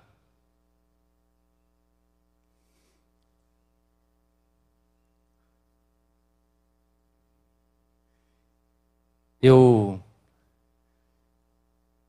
eu gosto sempre de um de um de um exemplo, né? É, da minha denominação de antigamente, que eu tenho boas recordações. É, o primeiro colono que veio para Santa Cruz do Sul, ele veio com nove filhos. Então ele já tinha um grupo caseiro, né? Ah, e, e eles sentavam lá na sala, tinham, tinham trazido um livrinho de cânticos, né? E, e esse era o, era, eram os cânticos que cantavam. E, e tinham um, um livrinho de Spurgeon, dos, das, suas, das, sua, das, das suas pregações. E então, nessas reuniões, eles liam uma das lá, cantavam e oravam, e, e era, era assim que começaram. E chamou a atenção dos colonos ao redor. E aí, quando. O que, que vocês fazem? Né? Porque na época lá não era comum fazer reunião em casa. Tinha que ter a, a capelinha lá, ou a catedral, ou sei lá o que seja, né? Menos, não é igreja, né? Ah, e aí os vizinhos foram se conhecendo assim, aí eles iam convidando nós, vem aqui, vem ver, vamos junto, né? E assim foi surgindo uma uma congregação que depois não coube mais na casa, teve que construir uma capelinha. Então daí estragou tudo, né? Em vez de ir para outra casa. Mas é, nós, nós temos uma, uma força muito grande quando a vida da igreja está estabelecida em casa. Isso vocês já ouviram tantas vezes, até em retiro de Páscoa, né? Mas a, a nossa experiência é, é, quando nós morávamos no, no, primeiro apartamentinho que a gente tinha lá, que, que era tudo uns cubículos e, e todos os vizinhos ouviam, né? A, a gente acabou, acabou vizinhos se convertendo. Então, queridos, é, não, não deixem que os filhos de vocês é, fiquem sem esse discipulado como pais. É, o Victor Rodrigues sempre diz, diz assim, né? Ah, os filhos fazem parte da obra e, e a autoridade que Deus deu para cuidar deles são os pais, né? Então essa, esse conflito não pode existir dentro do discipulado. Eu vou contar minha experiência, porque eu tive filhos que se converteram com 10, 11 anos e, e aí vem assim, ah, eu gostaria de ter um discipulado, discipulador. Daí eu pensei, bom, vamos fazer alguma coisa, né? Aí, o Everton está aqui? A Everton está ali. Ó. Ah, o Everton é um pouco mais velho, na, na época era solteiro, né? É, graças a Deus que era solteiro na época, agora, graças a Deus, está casado, né? É, mas ah, gostava de música, é, falava inglês, né, e coisa assim. Aí eu pensei, sabe uma coisa, eu vou juntar essas duas coisas, né. Aí o Everton vinha lá, dormia lá em casa, é, se trancava no quarto lá, é, pegava as músicas, né, as músicas dos, dos, novinhos sempre é um pouco diferente dos velhinhos, né, mas ah, e ele traduzia os, as letras dos cantos. Bom, podia contar melhor do que eu, né? Mas o que, que aconteceu? Eles tinham cuidado dos pais e tinham um discipulador. Se eles chamavam assim ou não chamavam, não importa. Né? E assim eles foram crescendo, né? a gente sempre, desde sempre, assim tinha cuidado para que os filhos tivessem amizades dentro da vida da igreja e não fora. Porque é muito fácil fora, eles estão na escola, estão e é muito fácil de fazer amizades lá, porque estão muito mais tempo lá. Então a gente puxava para dentro e graças a Deus o Senhor foi muito bondoso e, e, fez com que tudo isso aí assim fosse uma coisa bem ah, normal dentro da nossa da nossa casa e que trouxe um resultado muito bom. Então, ah, Cuidem disso, né? E vocês que estão pastoreando um grupo na casa, estejam atentos a isso. Nossos pré-adolescentes estão sendo batizados. Quanto antes eles forem conduzidos para o cuidado dos pais e poder ser integrados na vida da igreja, vocês vão ter um retorno daquilo que semearam.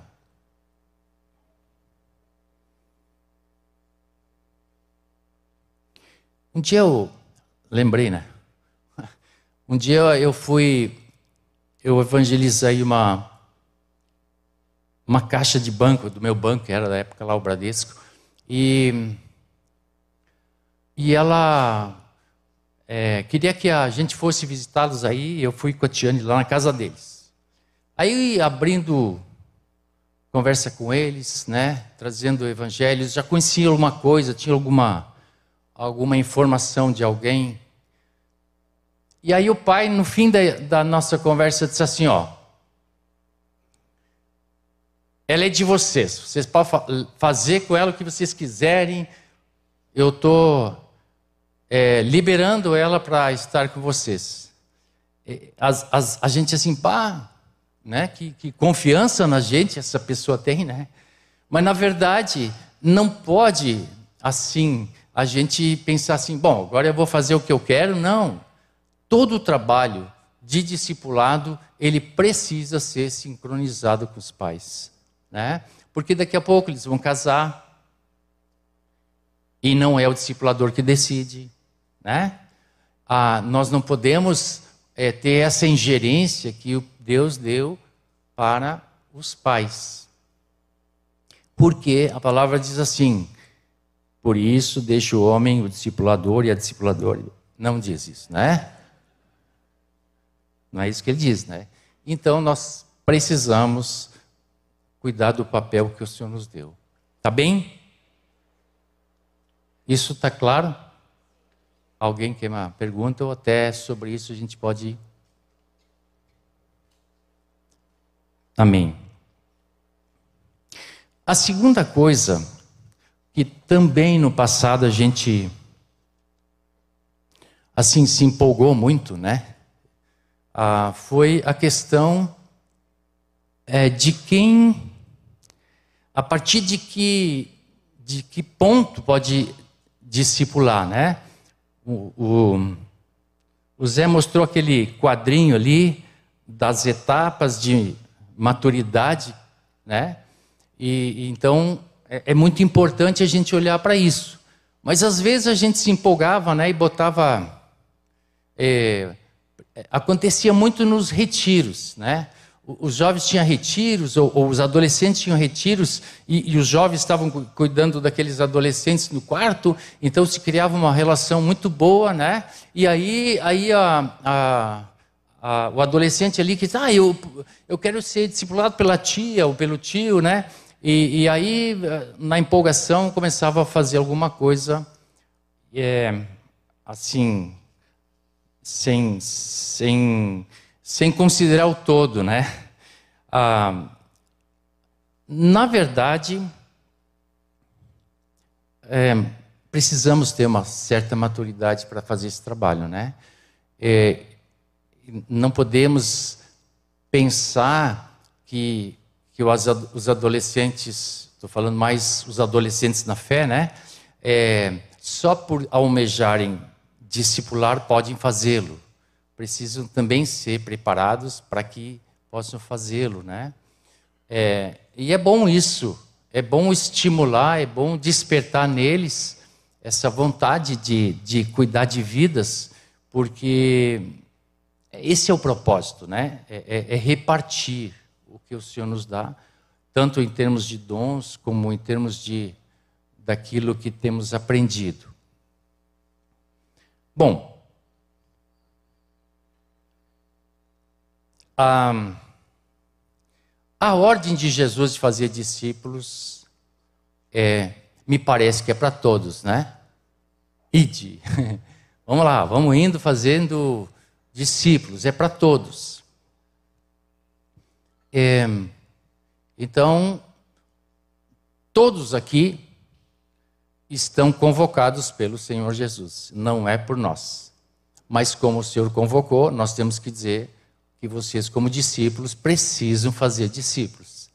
Essa é uma coisa muito clara para nós, né? É, é, uma ordem que o Senhor deixou, e a, e a ordem é para não só fazer com que ele se converta e seja batizado, mas depois disso também seja ensinado em tudo que o Senhor ordenou. Então, essa, esse é o discipulado. Alguns, alguns têm um, uma estrutura diferente, algumas, algumas congregações, né? Eles vão até um patamar assim de maturidade e depois de sair tá livre, assim, de estar tá, de tá vinculado num vínculo discípulo.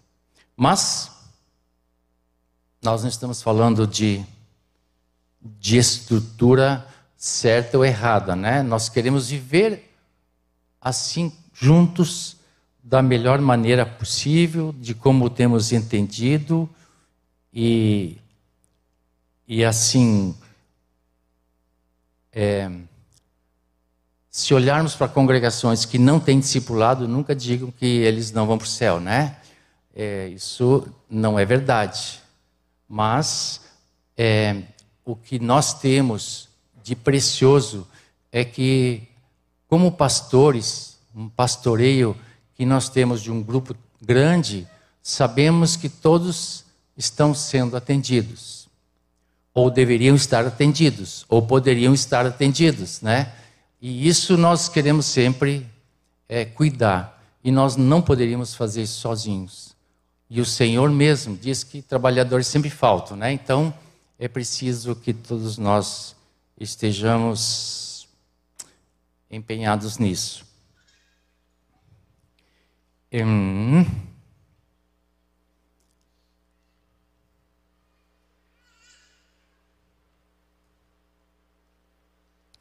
Vamos para a terceira questão. É, nós, o Zé falou um pouco disso, sobre autoridade. ah, quando a gente começa a ler, e, e eu, provavelmente vocês já leram o livrinho de Autoridade Espiritual do Atmani, né?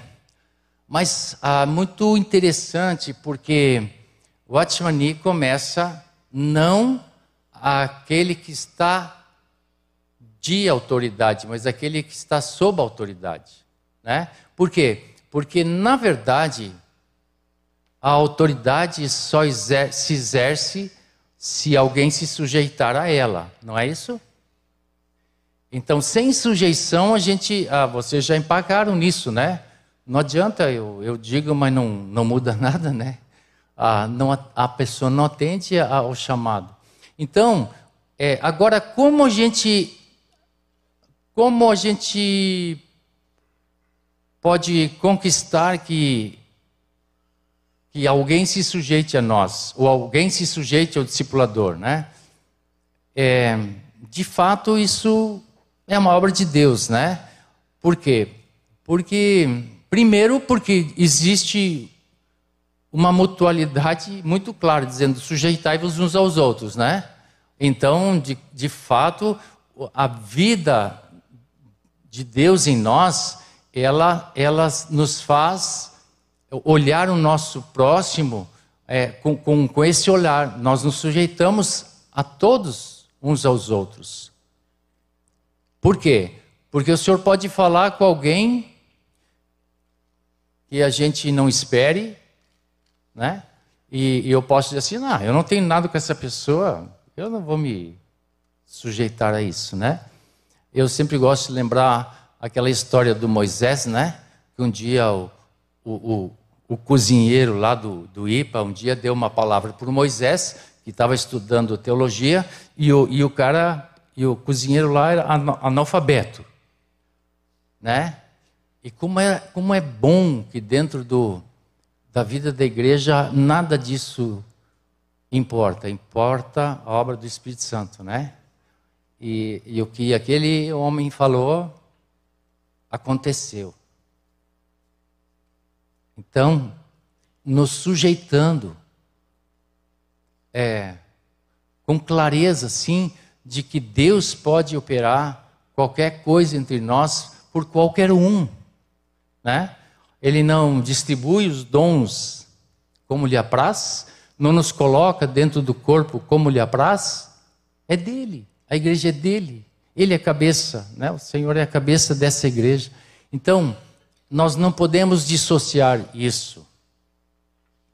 E quando falamos de autoridade, e eu já vi isso, né, entre nós, infelizmente, a gente a gente se impõe e e, e aí entra um conflito, mas tu tem que te submeter à autoridade. Daí se pergunta, mas como é que como é que tu pode me obrigar, né? Aí a gente tem alguns textos que a gente segue, né? Um deles está ali em Hebreus 13, 17. Pode botar o texto ali, Talvez a gente possa conversar um pouquinho sobre isso.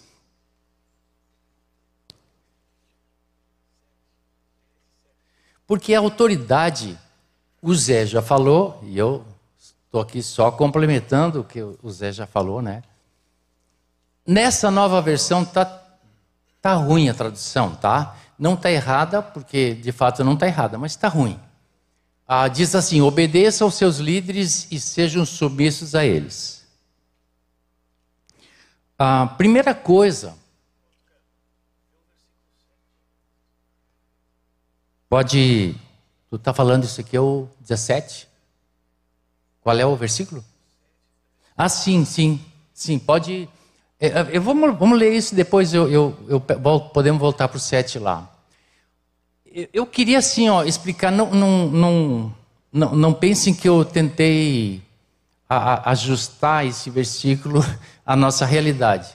Se vocês não têm convicção, vão para o original ali, olhem isso com cuidado, tá? Esse obedeça aos seus líderes, na verdade, não é o mesmo verbo que vocês vão encontrar assim: filhos, obedecei vossos pais. Tá? É outro verbo. Aquele é que sujeitem-se abaixo de, é, é o, o, peito lá do, do o verbo lá do, da obediência. Esse aqui, ah, o significado é assim, ó. Considerem vossos guias e confiem neles. Ou seja, quando alguém que está é, pastoreando, porque ele explica, pois zelam pela alma de vocês, pela vida de vocês, como quem deve prestar contas para Deus. E que eles possam fazer isso com alegria e não sendo sempre desobedecidos, porque né, fica difícil de andar. E do contrário, isso não terá proveito nenhum para vocês se vocês se tornarem duros de coração, né? É, vamos para o pro, pro 7, o 13, 7. Ó, aqui é, a, mostra, aponta para o modelo que eles são, né? Os nossos líderes uh, os quais pregaram a palavra de Deus a vocês e, considerando atentamente o fim da vida deles, imitem a fé que tiveram. Então, duas coisas que para mim são mal traduzidas é o obedeçam ali, tá?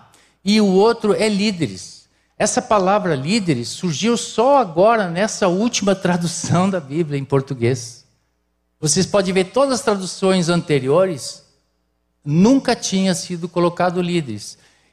É que foi traduzido a, a NVI no inglês, que foi assim a base do, da NVI em português, ela usa a palavra líder do inglês.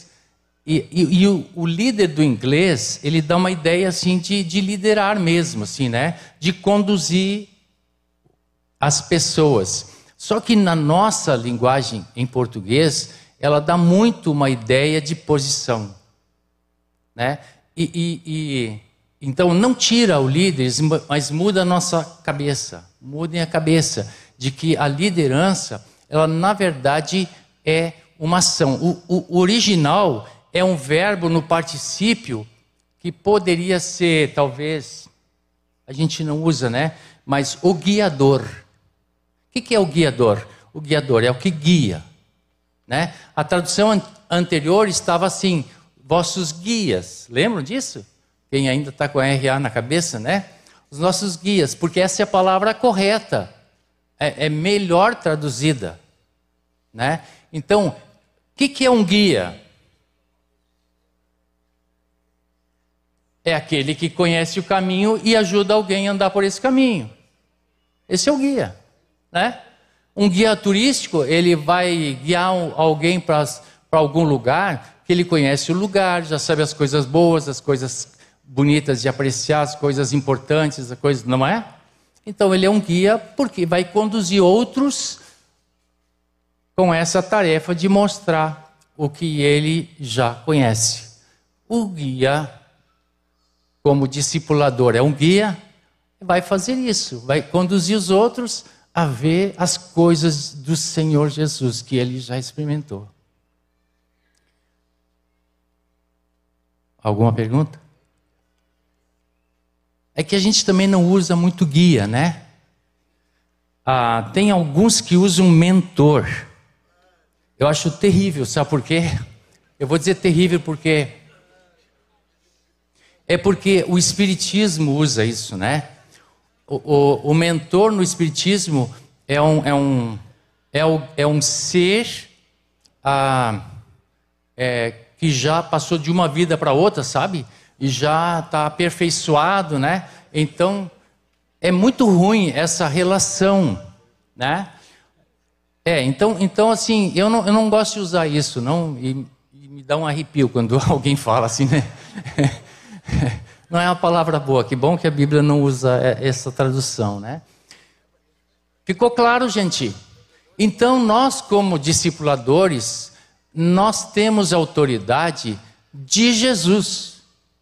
Ele é autoridade e ele nos autorizou a fazer discípulos.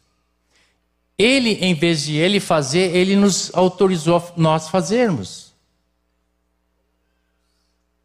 Então nós, então nós só estamos obedecendo, estamos sujeitos a ele. Nós não podemos fazer nada diferente do que ele faria e nada diferente pensando que nós sabemos fazer melhor. Ninguém ousa dizer assim, eu sei fazer melhor que Jesus, né? Então, queridos, assim, é, essa é a nossa tarefa e, e ela é gloriosa. Quando nós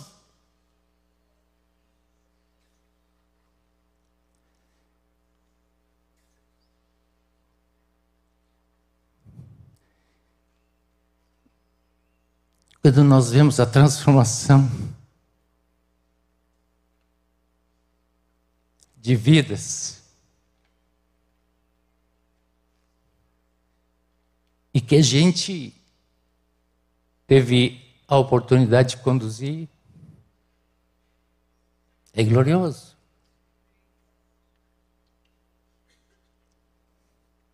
E eu fico pensando que no dia que nós chegarmos lá, e vai estar lá aquela pessoa que a gente conduziu até lá.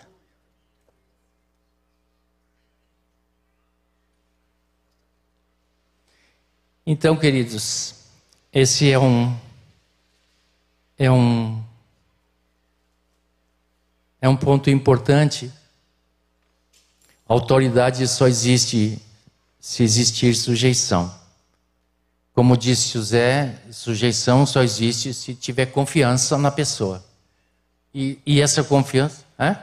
e essa confiança só existe é, quando a, é, ela percebe o amor que a pessoa tem por ela, né? Então aí ela tem essa confiança. A, até pensa assim, ó. Quando nós evangelizamos alguém na rua e a pessoa recebe a palavra é porque ela confiou em nós. Ela acreditou naquilo que estávamos dizendo.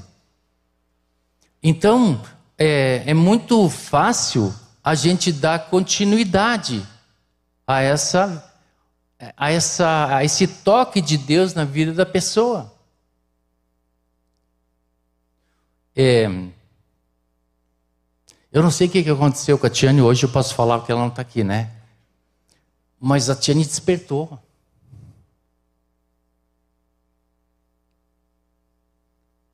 Ela entrou no supermercado esses dias, aí estava sem ninguém assim, tinha uma moça grávida atendendo e, ela já foi no papo direto. Eu queria te abençoar porque tu está grávida, tu vai receber um filho. Aí não tinha ninguém, o empacotador ficou ouvindo, daí a, a, a caixa do lado ficou atento.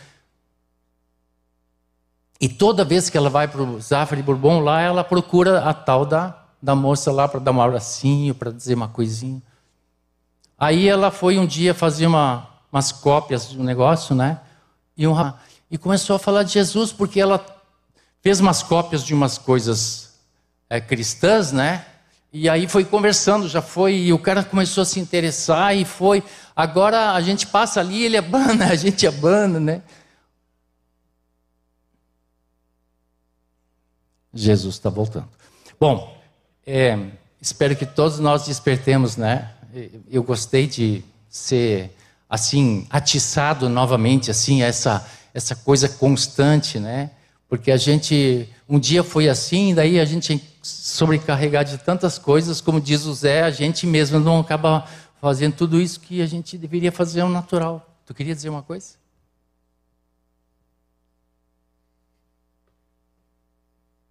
Esse o Hebreus 13, 17, é, quando o Otka compartilhou comigo esse ponto, eu fui olhar, nós fomos olhar, ele já tinha olhado, né, mas eu fui, não que eu não confie nele, mas eu fui olhar também.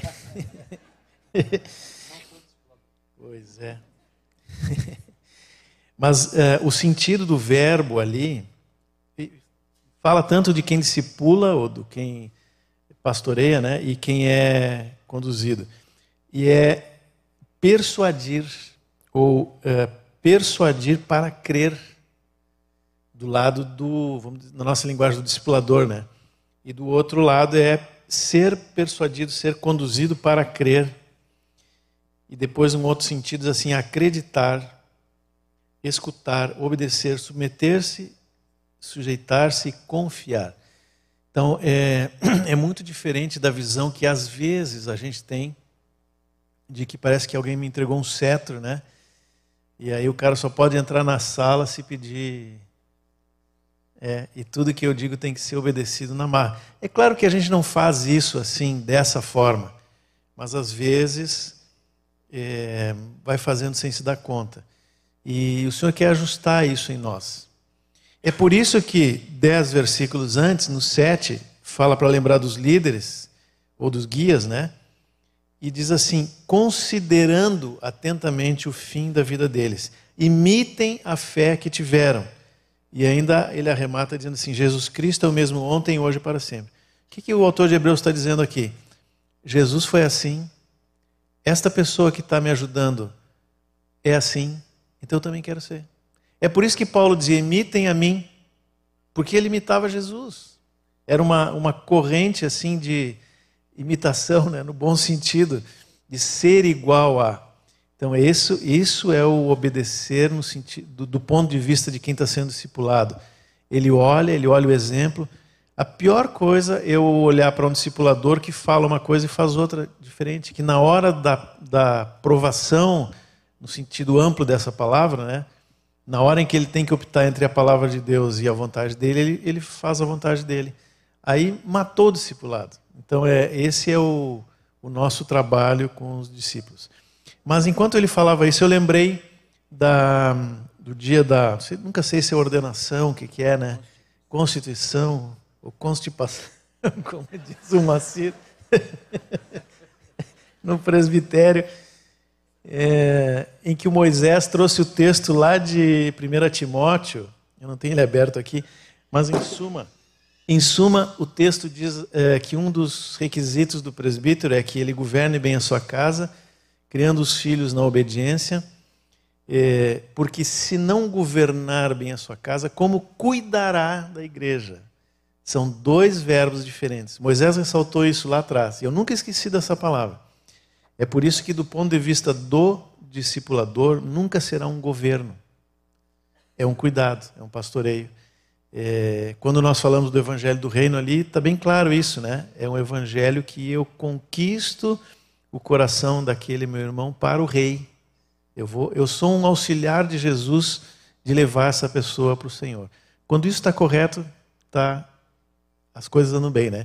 E aí, só fazer um link com, a, com, o ponto anterior do pais e filhos, que é uma pergunta que sempre nos vem sobre discipulado de jovens e adolescentes, né? E humanamente a gente tem a tendência de ir para um lado ou para o outro. Tem pais que dizem, não, meus filhos estão aqui, parece a galinha aquela, né? Não saem daqui, só que às vezes não assumem o papel de discipulador e os filhos estão se perdendo. E o, e o jovem que está do lado dele está todo dia vendo o problema e não consegue ajudar porque o pai fechou, é, se fechou para a ajuda daquele irmão mais, pouquinho mais maduro que o seu filho. Ou então vamos para o outro extremo, que a gente também já viu muitas vezes, em que o discipulador, não, mas eu tenho autoridade, eu sou discipulador, o pai é o pai. Eu estou exagerando, claro, estou, é, como é que a gente diz, caricaturando, né? Uma caricatura. Mas às vezes acontece coisas desse tipo. E também não é um meio termo em que uma parte é do discipulador, outra parte é do pai. O princípio da palavra é 100% aqui, 100% ali. É tudo aquilo que o pai tem que ser, ele tem que ser, tem que ser autoridade, tem que governar sobre a sua casa. É ele que tem a responsabilidade de conduzir os filhos ao Senhor. Aliás, é a linha de autoridade, é o pai, o filho, o marido, né, a esposa e os filhos. Está bem claro. É, essa autoridade que representa a autoridade de Deus, ninguém pode mexer. A não ser, como qualquer outra autoridade, ele vai contra a autoridade maior. É a única hipótese que a palavra nos permite é fazer o que Deus disse e não aquele que está sobre mim como autoridade. A autoridade do discipulado é diferente, como o Otto explicou, é diferente.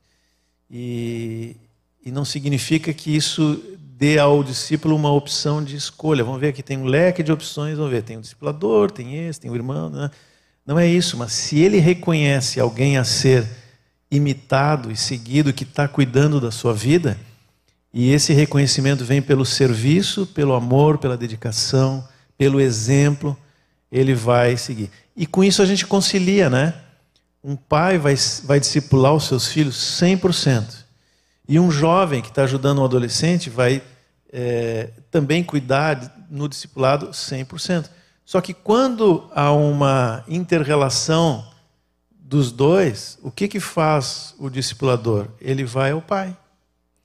As minhas é, duas filhas, né, quando chegaram na adolescência, é, pediram isso que o Otto falou. Eu quero o discipulado. E, e, disseram quem elas gostariam de ser discipuladas. Nós dissemos ok. Eram, eram e são né, irmãs é, nota 10, sem nenhum problema com elas. Mas a gente chamou uma primeiro, né, anos, três anos depois foi a outra, e conversamos com elas e dissemos: olha, excelente ah, o que está acontecendo, porém, vamos deixar claro uma coisa: nós somos os pais. A responsabilidade diante de Deus é nossa. Então, tudo que por acaso tu veja de problema, traz para nós. E vamos juntos, juntos, vamos fazer esse trabalho na vida delas, né? Uma outra observação, Ratuca, desculpe pegar aqui, é, mas a, que enquanto nós estávamos falando aqui sobre a questão do, do jovem que talvez esteja ainda não no ponto de discipular, né? É, eu lembrei de, também das, das gurias, né? De uma, e que e qualquer pai de menina vai entender o que eu estou falando. A menininha, quando é, já cresce um pouquinho, a primeira coisa que faz é pegar uma bonequinha, põe nos braços, né? E, e troca a fraldinha e tal, faz aquilo. É natural. E, e, os pais têm que incentivar isso. Hoje, mais do que nunca, tem que incentivar isso que é natural da menina, especialmente dentro da igreja, o desejo de ser mãe. Então, a Helena, minha mais velha, desde pequenininha andava com uma bonequinha debaixo do braço, né? Quando nasceu a Heloísa, que está ali, ela queria fazer o mesmo com a Heloísa. Só que não dava para entregar a Heloísa, não era uma bonequinha de plástico, né? Era uma criança. Então, essa, esse exemplo, eu acho que nos ajuda a entender é, eu não preciso um, anular o que é naturalmente espiritual, né? No novo convertido, que é o desejo de cuidar dos outros, como aquela criança, menininha que tem a bonequinha no braço. Mas ele talvez não esteja no ponto de maturidade para cuidar de um, de um discípulo mesmo. Esse é o. Acho, dá para entender o exemplo? Ajuda a entender melhor? Nós estimulamos o desejo de ser da paternidade espiritual, mas Deus vai fazer isso na hora certa. Amém. Ah, até sempre tenho pensado assim, a melhor maneira de formar um pai é ele gerar um filho, né?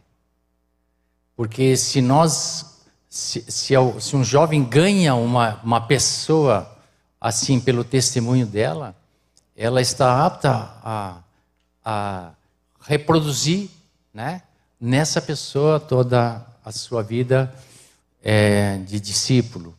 Então, é, como isso nem sempre é possível, porque vai para lá, quem é que tem discípulos na sua casa só que, que ganhou, que ele ganhou? Um, dois. Viu como, é, como são poucos? Né? A gente vai herdando, vai fazendo um, um jogo, não, deixa comigo, né? Já que mora longe, que não pode, eu não sei, qualquer coisa que justifica, não estou dizendo que não pode ter, tá? Mas como é, é, é, é, é não é natural, né? Então, a experiência de ganhar alguém para Cristo e trazer ele no discipulado à, à maturidade e, e, a conhecer tudo que o Senhor ordenou, ela é muito importante, né? E começar do zero, assim, né? É, no nosso livreto tem, tem uma palavra muito boa, né? É, que diz assim: discipulador é uma função, não é uma posição. Está lá, né? Para quem não leu, pode ler. E nesse livreto nosso de fundamentação. Porque nós precisamos ter uma visão clara, tá? E, e isso que me, que me move mais, né?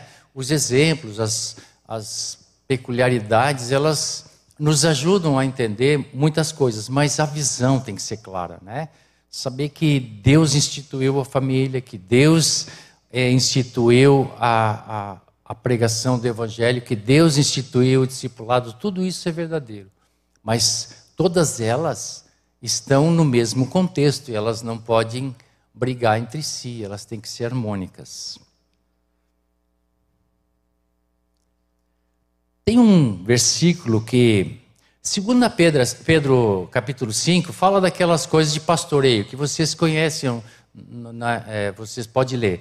Mas no, depois que ele fala, não é, que o pastoreio não pode ser por ganância, tem que ser por é, liberdade, sem, é, né, sem, sem autoridade, sem domínio, tem que ser de um jeito que, como Jesus fez. Mas ele termina assim, ó, o versículo 5 diz assim, ó: Peço igualmente aos jovens É a primeira Pedro, desculpe.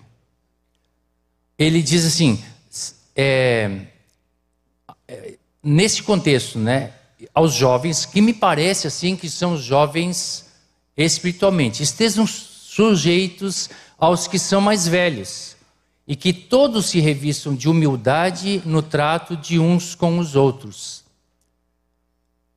Vocês entendem assim, a visão que nós temos que ter não é de, de domínio, não é, é de serviço. Nós somos chamados para servir uns aos outros, né? É, então nós não, nós não vamos nós não vamos ficar ofendidos quando quando não somos atendidos porque estamos servindo. Se alguém não não quer o nosso serviço, podemos até ficar entristecidos, né? Mas ah, estamos servindo. Então essa essa visão clara, tá bem?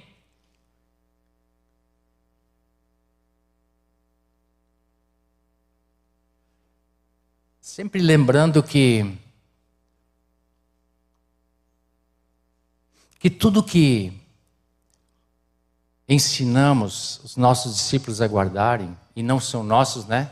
Já não gosto de dizer mais nossos discípulos, mas é, é, tem que ter respaldo das verdades bíblicas, né? Nós não temos direito de, de, de aconselhar alguma coisa assim, ah, eu gosto, eu penso, eu acho, né? Por quê? Porque daí vai ser uma coisa pessoal, né? E, e, e eu formar alguém à imagem do Otcar vai ser um desastre.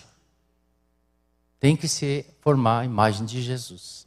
Aliás, o versículo de Colossenses 13, 6, que diz assim: habite ricamente em vós a palavra de Cristo, né? E depois da vírgula vem assim: aconselhai-vos, né? Ah, essa palavra nós entendemos um pouco errado, porque nós nós achamos que é dar conselho e nos dá uma certa liberdade, é, não tanto quando consideramos o que o versículo diz antes, né? Que a palavra de Cristo tem que estar ricamente em nós, habitando, ou seja, fazendo parte do nosso dia a dia, para que a gente possa aconselhar é, alguém. A palavra ali melhor seria traduzida assim por admoestar. E, e assim, ó, é assim como se dizer para o nosso discípulo que a atitude dele não está bem concorde ao que o Senhor requer de nós. Então, esse desvio que aconteceu numa atitude ou numa palavra, ou sei lá o que, precisa ser corrigido. Mas o parâmetro sempre vai ser a palavra de Cristo.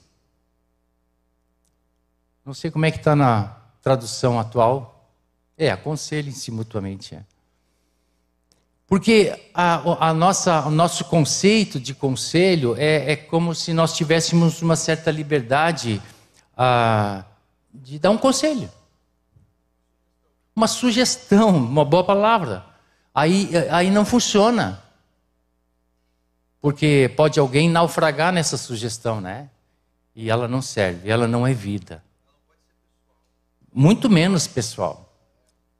É, muito menos pessoal. Vocês entendem? Eu sei que tem gente que faz diferença entre a princípio, conselho, opinião. Eu já acho que todas as nossas palavras elas têm que ter o respaldo da verdade em Cristo.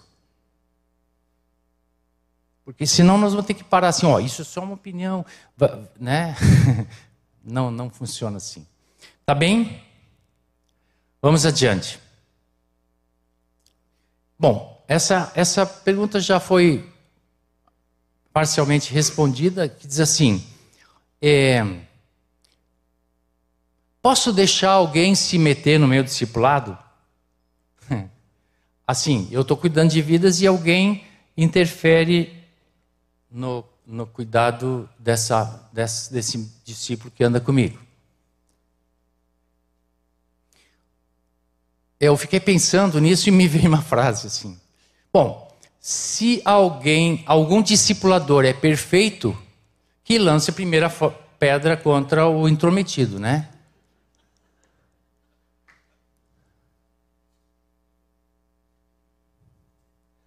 É porque nós não somos completos. É por isso que o Senhor disse que as mutualidades têm que é, existir entre nós, porque alguém tem graça em alguma coisa que nós não temos. Alguém tem um dom que nós não temos. E a vida do corpo é um corpo. E ninguém pode dizer, eu não preciso de ti. Não é isso que Paulo diz quando fala do corpo? Porque eu já vi gente ofendida. Quando houve uma uma palavra de alguém outro de fora, e aí diz, não, mas como? Eu não vou ouvir esse cara, porque meu discipulador não pensa assim. aí tem que corrigir o discipulador, tem que falar com o pastor, tem que fazer um. Vocês entendem o que eu quero dizer? Nós estamos servindo a igreja de Cristo. Se alguém nos ajuda a fazê-lo, nós temos que ser gratos aos nossos irmãos que cooperam conosco a formar todos a imagem do Senhor Jesus. Temos essa visão clara, porque senão nós começamos a ter um pouco aquela ideia de domínio. Eu faço, ninguém precisa fazer, saber o que, que eu estou fazendo aqui.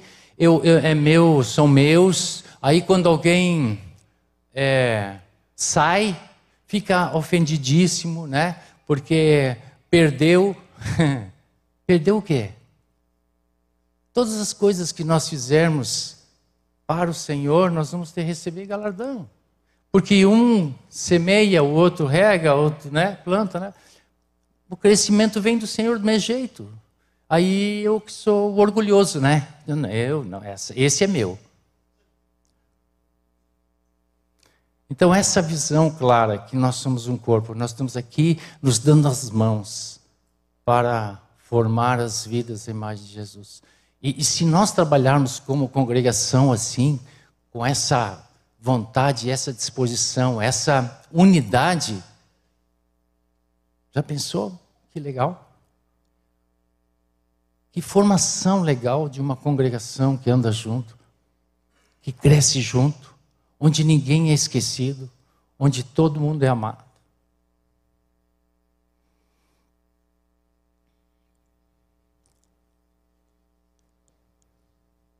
Aí é que entra a palavra que já o Zé adiantou, né? Paulo, quando fala em 1 Coríntios 4 do seu apostolado, né? É, ele diz assim no fim do capítulo, no versículo 13, porque é,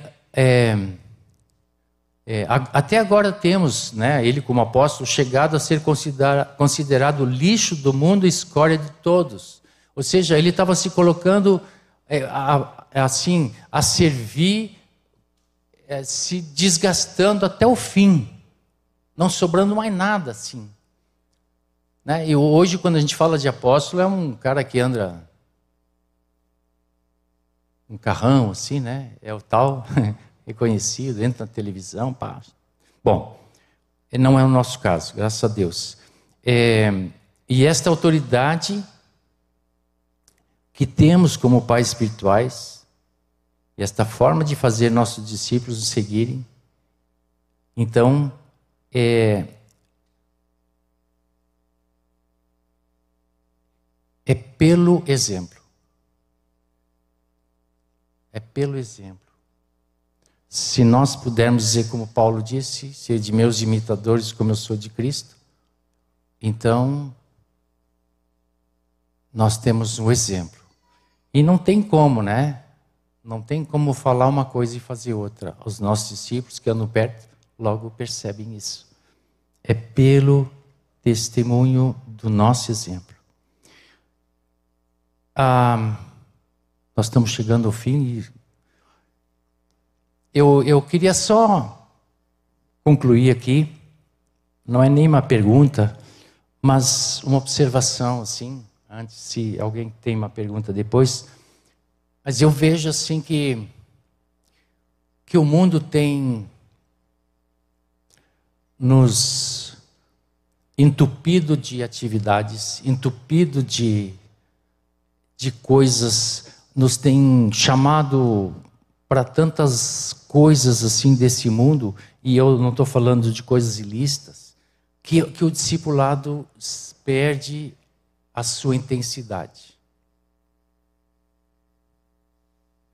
Quando eu olho, né, um texto que a gente fala tanto, assim, fala assim de boca cheia e, e todos os dias estavam juntos é, repartindo pão cada dia de casa em casa assim parece que essa vida não é a que nós queremos. Essa vida nos atrapalha nos nossos negócios. Ela nos ela interfere nas nossas atividades aí eu não consigo fazer o que eu quero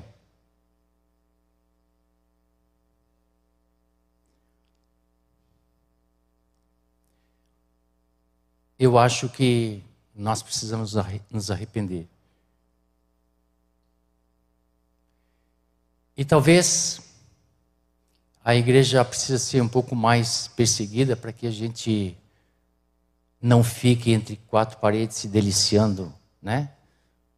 Com a música, com as amizades, com, com a pizza depois. Nada contra a pizza, nem nada contra as amizades, nada contra, contra a música mas focarmos na formação de vida daquilo que realmente permanece. E eu não, eu não estou acusando ninguém. Sempre que eu faço assim, tem três para cá, né? Ah, mas nós precisamos nos conscientizar dessa visão que o Senhor espera de nós. Por isso que estamos aqui. Seria a coisa mais importante aqui.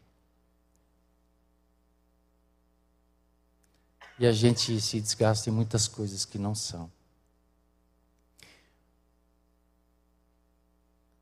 Com amor. Eu quero dizer isso para todos nós. Para todos nós.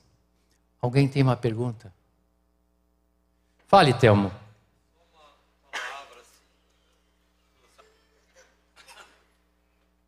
Olha, você sabe que o Brasil já tem o dia do discipulador? Tem.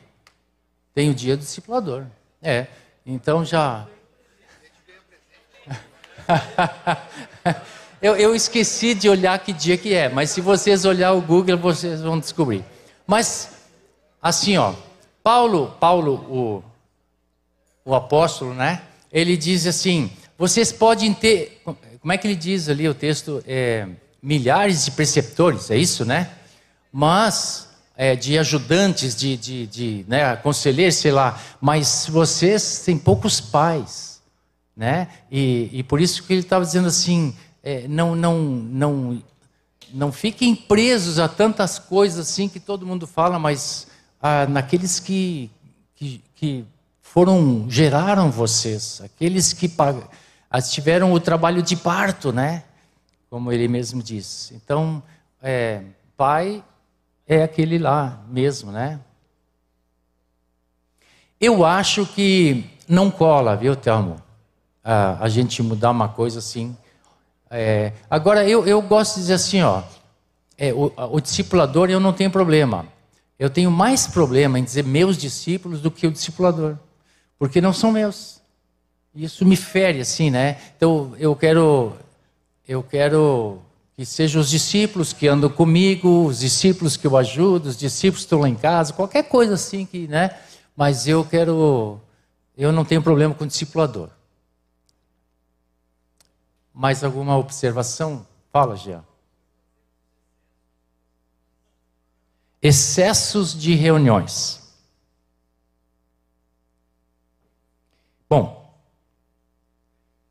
de fato, é, nós podemos incorrer nesse ativismo. É, o, e o ativismo, na verdade, ele, ele pode nos trazer é, é, canseira, né?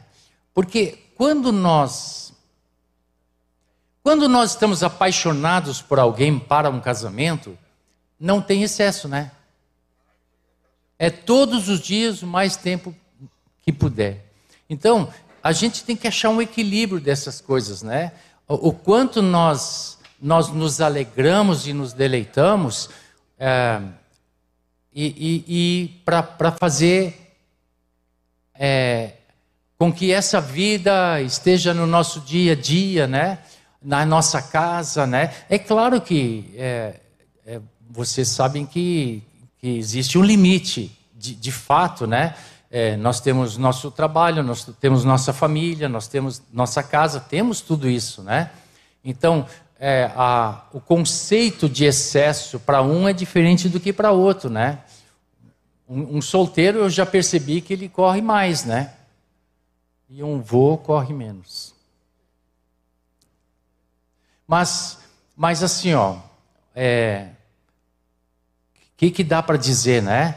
Eles estavam juntos todos os dias porque estavam talvez esperando que Jesus ia voltar meio logo, né? E não podia perder um dia. Talvez seja um pouco essa visão que eles tinham. Mas o coração deles estava tão cheio de, de, de alegria, de fervor, que, que com alegria e singeleza de coração estavam juntos, né? E, e eu acho que, que isso é um, é um, um fator, assim, moderador, assim, né? Tudo que é canseiro e enfado, a gente tem que pensar, será que essa atividade vale, né? Será que o fruto dela realmente... Então, eu não quero dar o parâmetro, eu só quero dizer assim, o que nos move de paixão, nós não achamos excesso, né? Eu estava lembrando de uma coisa que a gente fa falou e fala ainda, mas agora está vendo mais claro isso que é a questão geográfica. E, e, nós temos alguns setores na congregação que funcionam muito bem pela localização. Eu estou vendo aqui o, o, Duda ali do Jari, né? o Ronaldo e outra turma aí da Zona Sul. É, tem alguém de Cachoeirinha aí? Tem ali, né? Viamão, Tarumã, tá ali, o Jorge, né?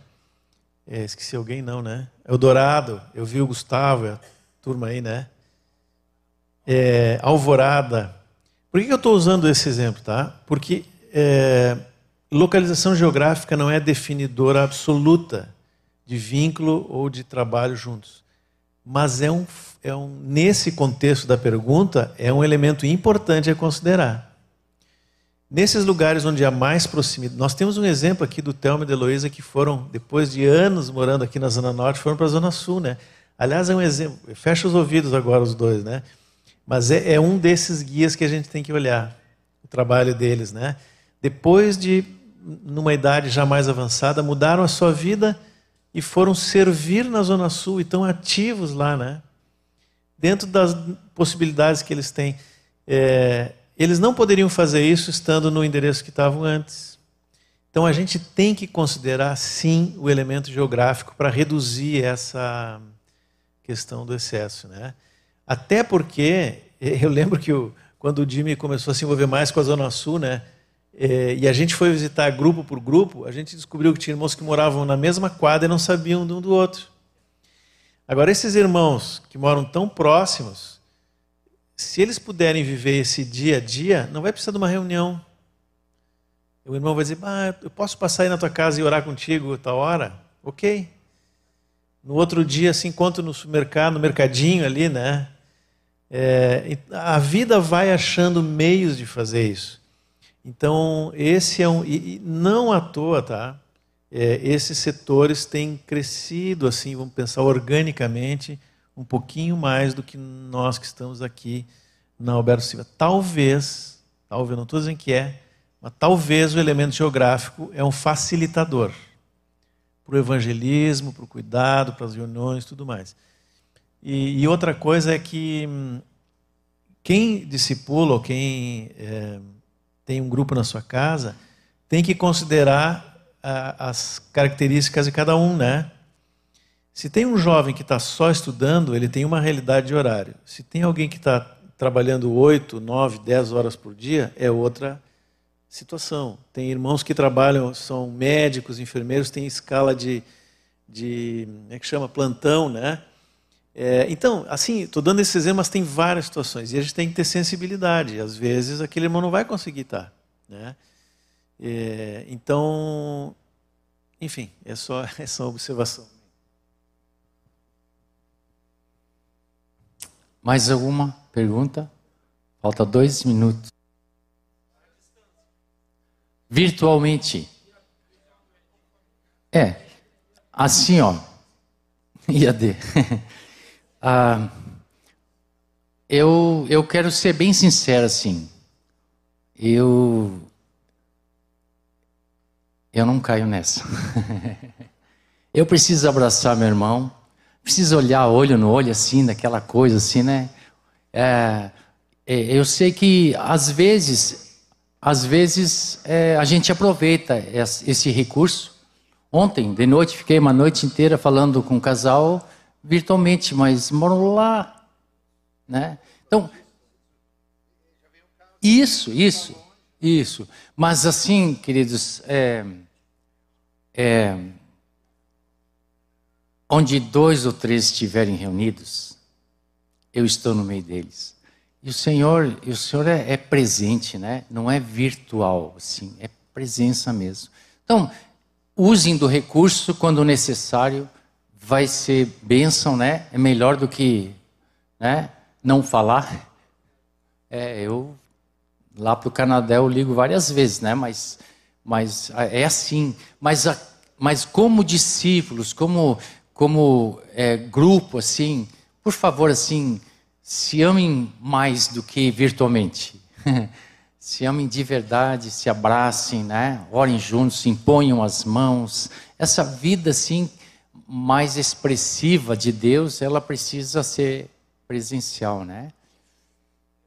Fale. É, virtuosamente. Essa é profunda, como diz o. Amém. Queridos, ah, tem muitas coisas, né? Tem muitas dúvidas, eu sei, mas nós gostaríamos de ter dado essa orientação para que a gente assim ande um pouco mais juntos nisso e possamos nos é, entender melhor e ter uma visão clara e nos ajudar mutuamente e, e ter clareza assim do que o Senhor requer de nós. Amém? Podemos orar juntos?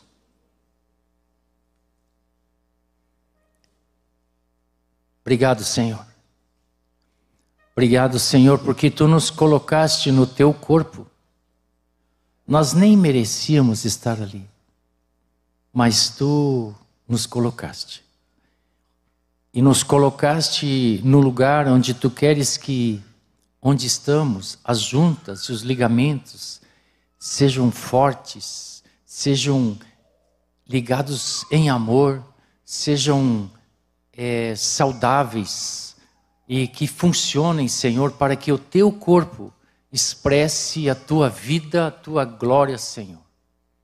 Então, ajuda-nos a, a andar assim.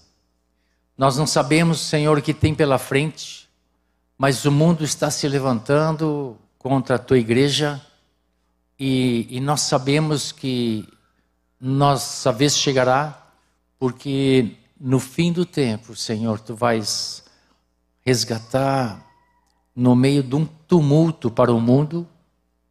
O que para eles é Apocalipse, para nós é revelação de Ti, Senhor. E nós queremos estar firmes, fiéis, com a nossa fé fortalecida, com nossos relacionamentos, Senhor, seguros, para esperar a Tua vinda gloriosa.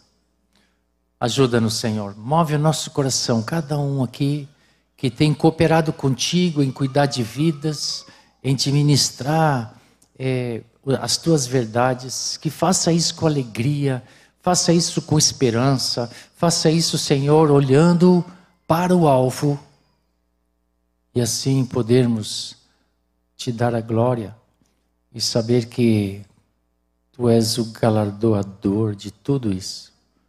Naquele dia, Senhor, nós vamos ver o que de fato aconteceu no mundo espiritual.